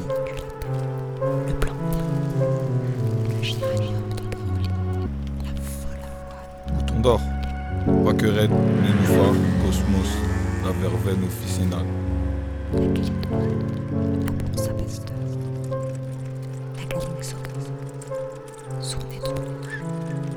La verveine citronnée, clématite, sauvage, le sureau, l'hibiscus, sauvage. Tu la vois partout et puis elle est vraiment très haute. euh, Elle est dans toutes les friches, elle est dans toutes les rues. tout ça. La sauge, Moi j'en ai pas mal euh, rencontré. C'est celle qui a des, euh, qui a des petites euh, feuilles en forme de cœur. la mélisse, le coquelicot, calendula, millepertuis, volubilis, capucine, l'oseille des pharaons, le chardon, sauvage. C'est une plante très commune. euh, pareil, elle est assez discrète. Elle a des toutes petites fleurs. Les pervenches, Elle est dans les rues, elle est dans les friches, elle est à la campagne. le patoir chanvérine, l'armoise, la cymbalaire des murs. La balsamine ou impatience ne me touche pas. euh, dont j'ai fait le portrait. L'ortie, la ronce, la menthe, sauvage, les glanchines, bleuet, la fougère, la balsamine, la cardamine hirsute, Une laitue sauvage. sauvage, la porcelle enracinée, Une tige vraiment euh, très très. L'arbre à papillon, bougléa. L'herbe à Robert. La prêle. Le forbe. La rose, le lilas, la lavande. La marguerite. Variétaire de Judée, Faut que je mentalement que je reparcours les trottoirs.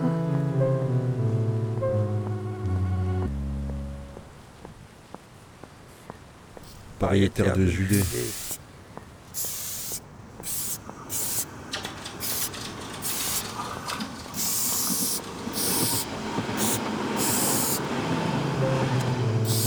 L'Aquilée.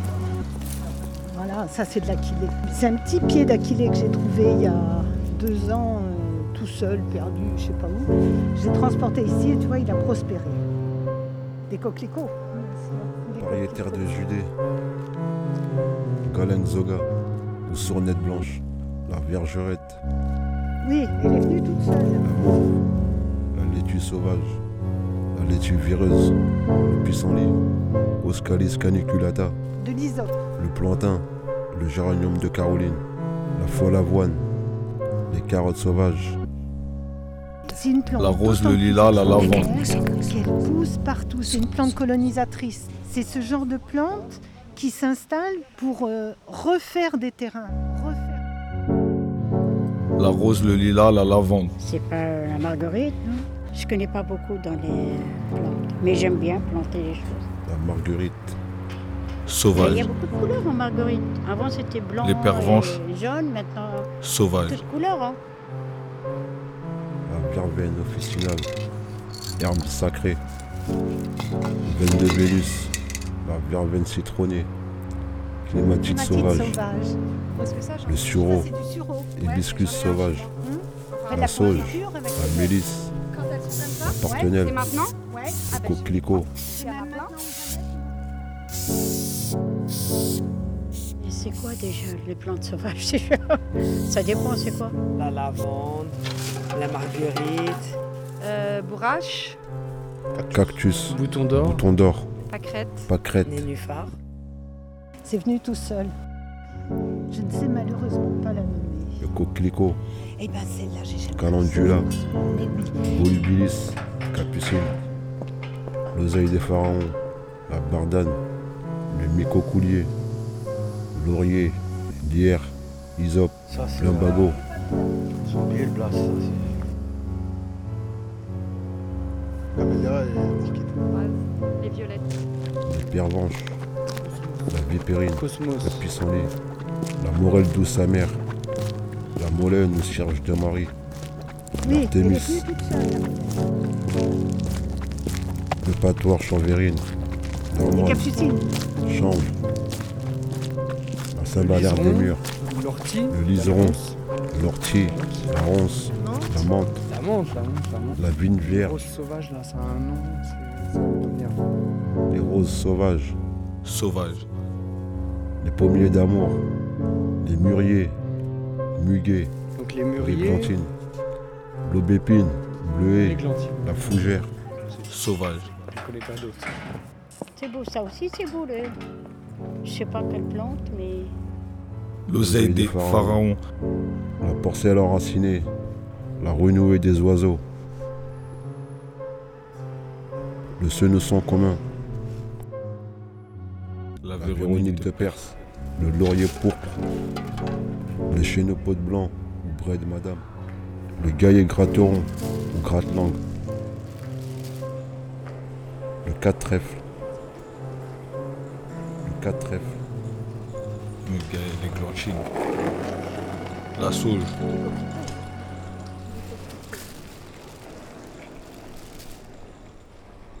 Par les terres de Judée.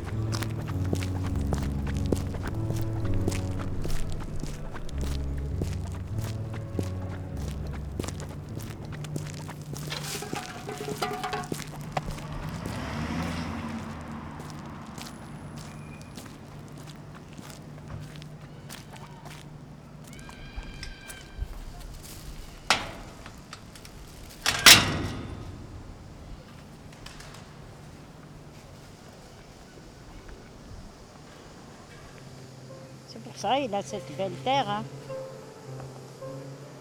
Coquelicot, marguerite. Euh, moi, je pensais à la fleur de trèfle. Bourse à Pasteur, Chournette blanche, Bergerette, la mauve, la laitue sauvage, la laitue vireuse. Pas, mais celle, tu sais, ça fait des. Quand c'est mûr, ça fait une boule et tu te touches, c'est tactile et ça explose là. Ça s'appelle comment ça? La balsamine. Impatience ne me touche pas.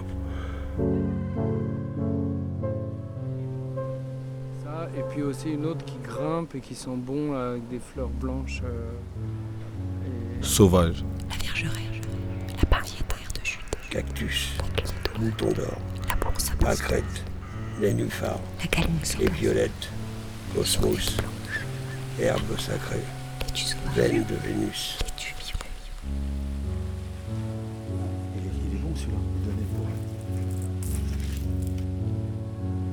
peut-être des plantes comme ça. clématite sauvage, la sauge, la mélisse, le coquelicot, millepertuis, volubilis, Sauvage. J'y suis, mais là tout de suite ça m'échappe. l'oseille des pharaons, la bardane, le chardon, les pervenches, la vipérine, la morelle douce amère, l'artémis, le patois, l'armoise, chanvre, le liseron, l'ortie, Tu connais les fleurs de pervenche, c'est très très joli. Oui, elle est venue toute seule, la Molène. le pissenlit, le plantain, le géranium de Caroline, la folle avoine, les carottes sauvages, l'arbre à papillons, l'herbe à Robert, datura, acacia, trèfle à quatre feuilles, la cardamine hirsute, la porcelaine enracinée, la renouée des oiseaux, le laitron maraîcher, la, Véronique, de, Perse, le laurier pourpre.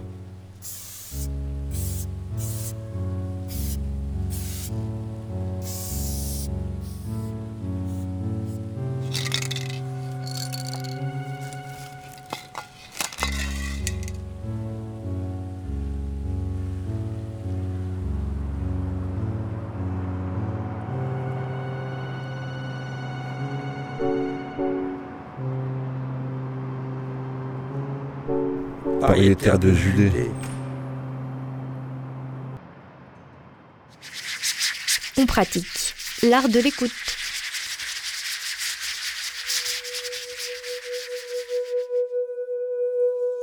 On vient d'écouter Street Flower 8, enregistré au studio Le Vent se lève, Paris, 19e.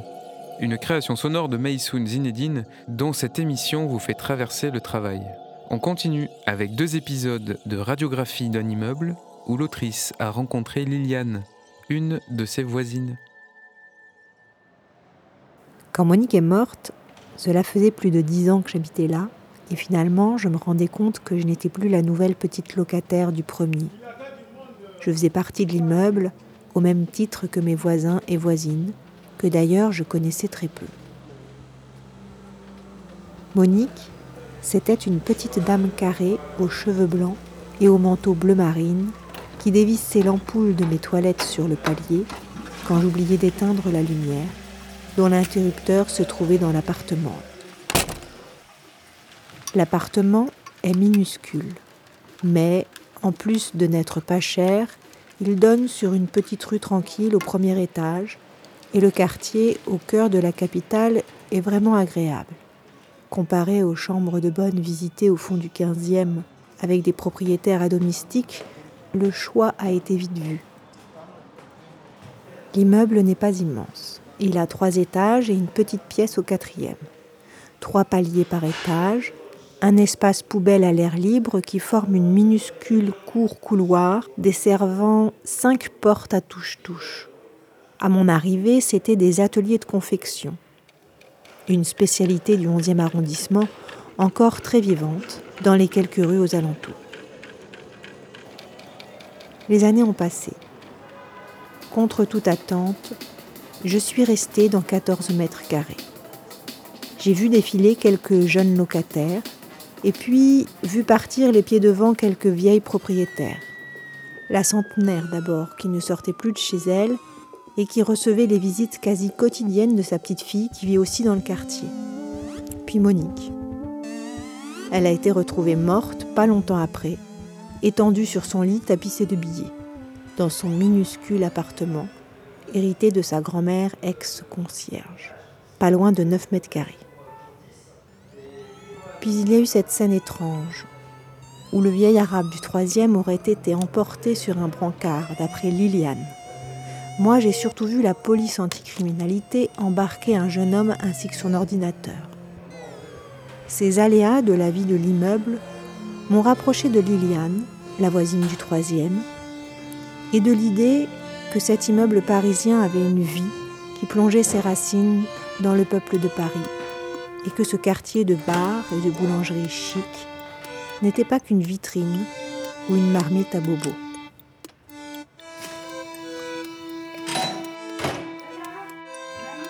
Ouais, c'est moi. Liliane est coquette, souriante. Elle retient mon prénom difficile et a toujours un mot gentil. Et une envie irrésistible de l'enregistrer m'a amené à monter les deux étages qui nous séparent. Installe-toi comme tu veux. Je te fais un petit café d'abord. Radiographie d'un immeuble, Liliane. Épisode 1. J'avais 52 ans et c'est pour ça que j'ai pas été effrayée d'habiter au troisième. J'aurais pas pensé que j'allais me casser la jambe. que un jour il faudrait que je monte les trois étages euh, avec mes trois jambes. Ça, j'avais pas pensé à ça. Et tu sais, j'ai un petit peu honte, je suis timide, je sais pas si je vais bien parler. Voilà, je commence bien. T'as vu, c'est pas bien grand chez moi non plus, hein. Toi, t'as juste une pièce comme ça. Non, un peu plus quand même, hein, un peu plus. 14. Moi, c'est 17 et demi. C'est pas beaucoup plus. Je sais pas si tu l'aimes fort. Ici, il y avait une famille avec cinq enfants. C'est Monique qui m'a raconté. Je dis, mais ouais, les a mis, ces enfants. Il n'y avait pas la salle de bain, sûrement. Tout de suite, ça prend, tu vois, ça prend quand même cette largeur-là. hein. Je suis arrivée ici, j'ai vu la cuisine, la cuisine ne m'a plu, mais quand je suis arrivée ici, j'ai été déçue de la petitesse de la pièce. Je vois pas comment elle faisait, cinq enfants. C'est immense.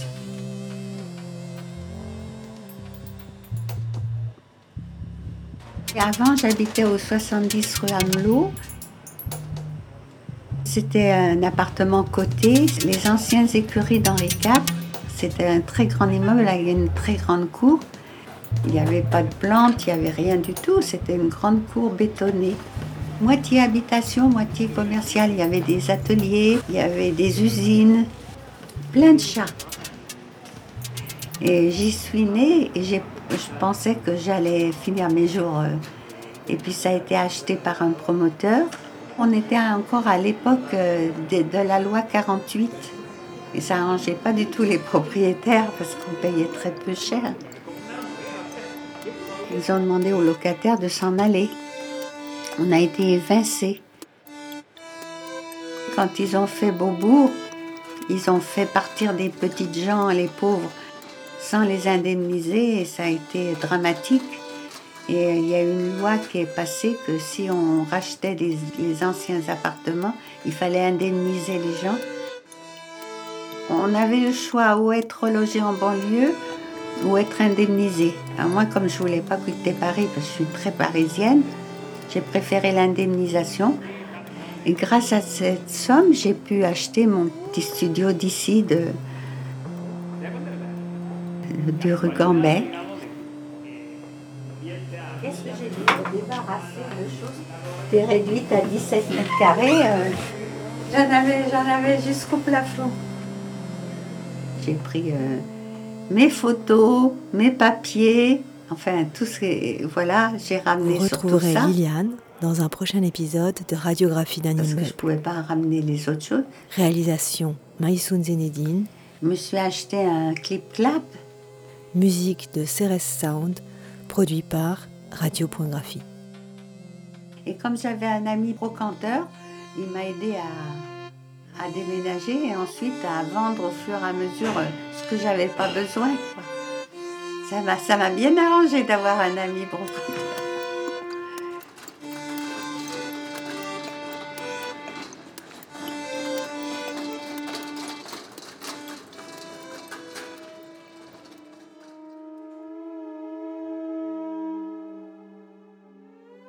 Dit que cet immeuble euh, était bâti depuis 200 ans. Il penchait. hein. Moi- Moi, je l'ai vu tout de suite. Et j'ai demandé si c'était risqué. Et ils m'ont dit non, il n'est pas sur le cadastre. Parce que quand un immeuble risque de s'effondrer, on l'inscrit dans le cadastre.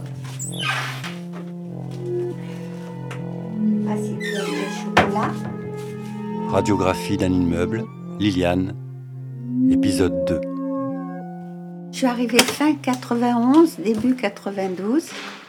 Et c'est l'endroit que j'ai trouvé le mieux, surtout l'entrée. C'était spacieux, c'était joli. Alors donc euh, je me suis installée ici. La rue Gambel était un petit peu, un peu morte. Il n'y avait pas grand-chose. D'abord, il y avait une imprimerie. La seule animation qu'il y avait, c'est une école de couture. Maintenant, il y a aussi une école de langue. L'imprimerie, c'est devenu un bar qui est ouvert euh, nocturne. Enfin, c'est devenu assez réveillé comme rue maintenant. En face de chez nous, c'est des hôtels sociaux.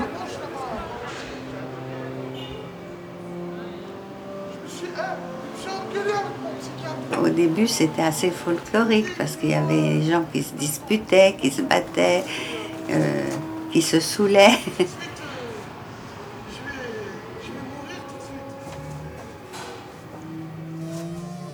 Au rez-de-chaussée, il y avait des, ateliers clandestins chinois. Il y avait un monsieur qui vendait de la maroquinerie.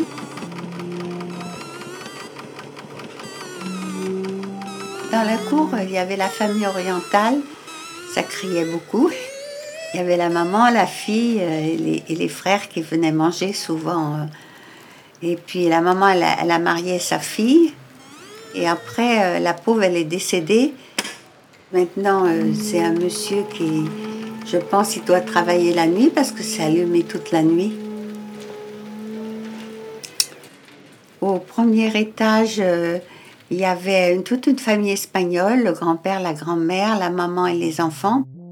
Le grand-père, avait pris la responsabilité de l'immeuble, alors il fallait lui obéir. si ça marchait pas comme il voulait, puis le pauvre, il a fini par décéder. Il y a eu des chefs d'immeuble. Maintenant, celle qui organise bien l'immeuble, c'est Muriel. Elle veut pas être présidente, mais c'est, c'est quand même elle qui prend des décisions euh, qu'elle est capable. hein. Au deuxième étage, il y avait une dame avec son mari. Il n'était pas sociable du tout, le monsieur, mais il était artiste. Tu vois, c'est lui qui a fait ce tableau-là, les, les toits. Il est décédé. Ça a été loué à, à un couple homosexuel. Ils avaient un petit chien qui s'appelait Lily. Après, il y avait Monique. Elle était là depuis l'âge de 14 ans. Et c'était sa grand-mère qui était concierge. Elle était nostalgique de cette époque-là. Elle pouvait être aussi gentille qu'elle se mettait en colère. Elle vivait toute seule aussi. Et puis alors à côté d'elle, euh, alors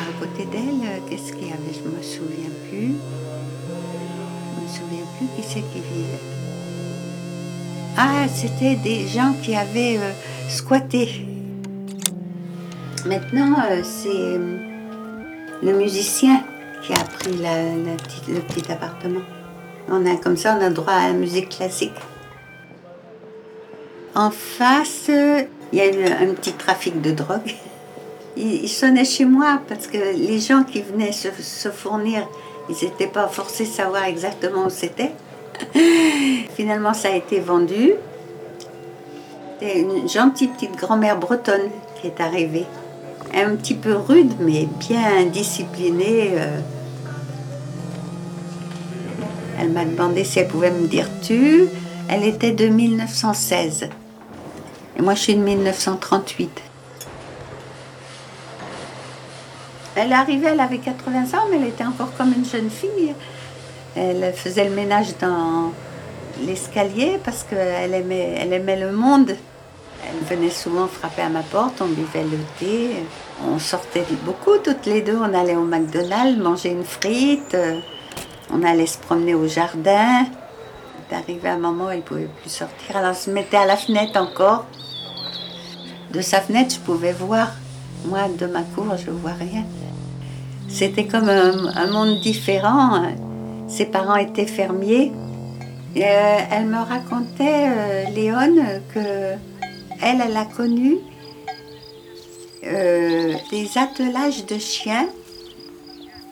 Ils transportaient du thé et du sucre. Et quand elle recevait ses amis, la grand-mère, elle leur faisait des grandes tartines de beurre avec du thé. Quand elle venait, la grand-mère, euh, chez eux, elle, elle emmenait sa vache avec elle. Des choses que vraiment, on est loin de tout ça, nous. Vous retrouverez Liliane dans un prochain épisode de Radiographie d'un immeuble. Alors là-haut, il y a Marion, Marion, professeur d'anglais. Et puis, euh, il y a un appartement qui appartient à une, à une dame qui loue à des jeunes. Il n'y a pas d'enfants, donc euh, il n'y a pas de... Au début, on était euh, 14 propriétaires, mais maintenant, on- on- il y a beaucoup de locataires. Réalisation Maïsoun Zenedine, musique de Ceres Sound, produit par Radio.graphie. C'était comme ça au début quand je suis arrivée. Je referme hein, parce que vous allez L'art de l'écoute, tous les dimanches à partir de 20h. Écoute, j'écoute. C'était Radiographie d'un immeuble pour clôturer cette émission dédiée à la résidence de Maysoun Zinedine à l'atelier studio d'Euphonia. une résidence organisée avec Fonur Janova autour du documentaire en cours de création Chez Madeleine, coécrit avec Evelyne Pomera.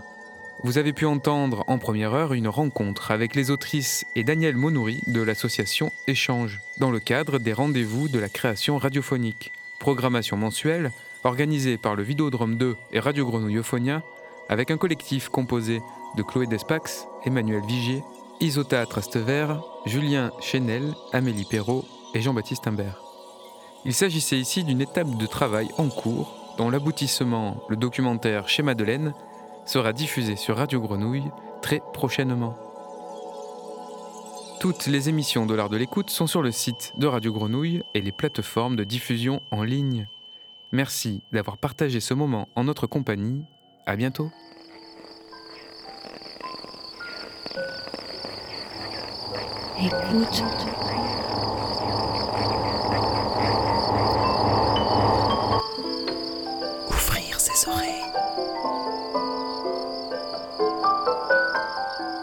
Des bruits, du son.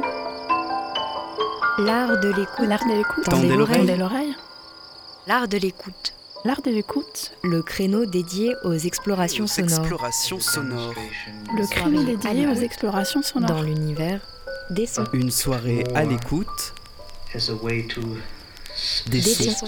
De l'entretien au documentaire de création. De l'improvisation collective aux expériences électroacoustiques. On sort les oreilles et on pratique. Et on pratique.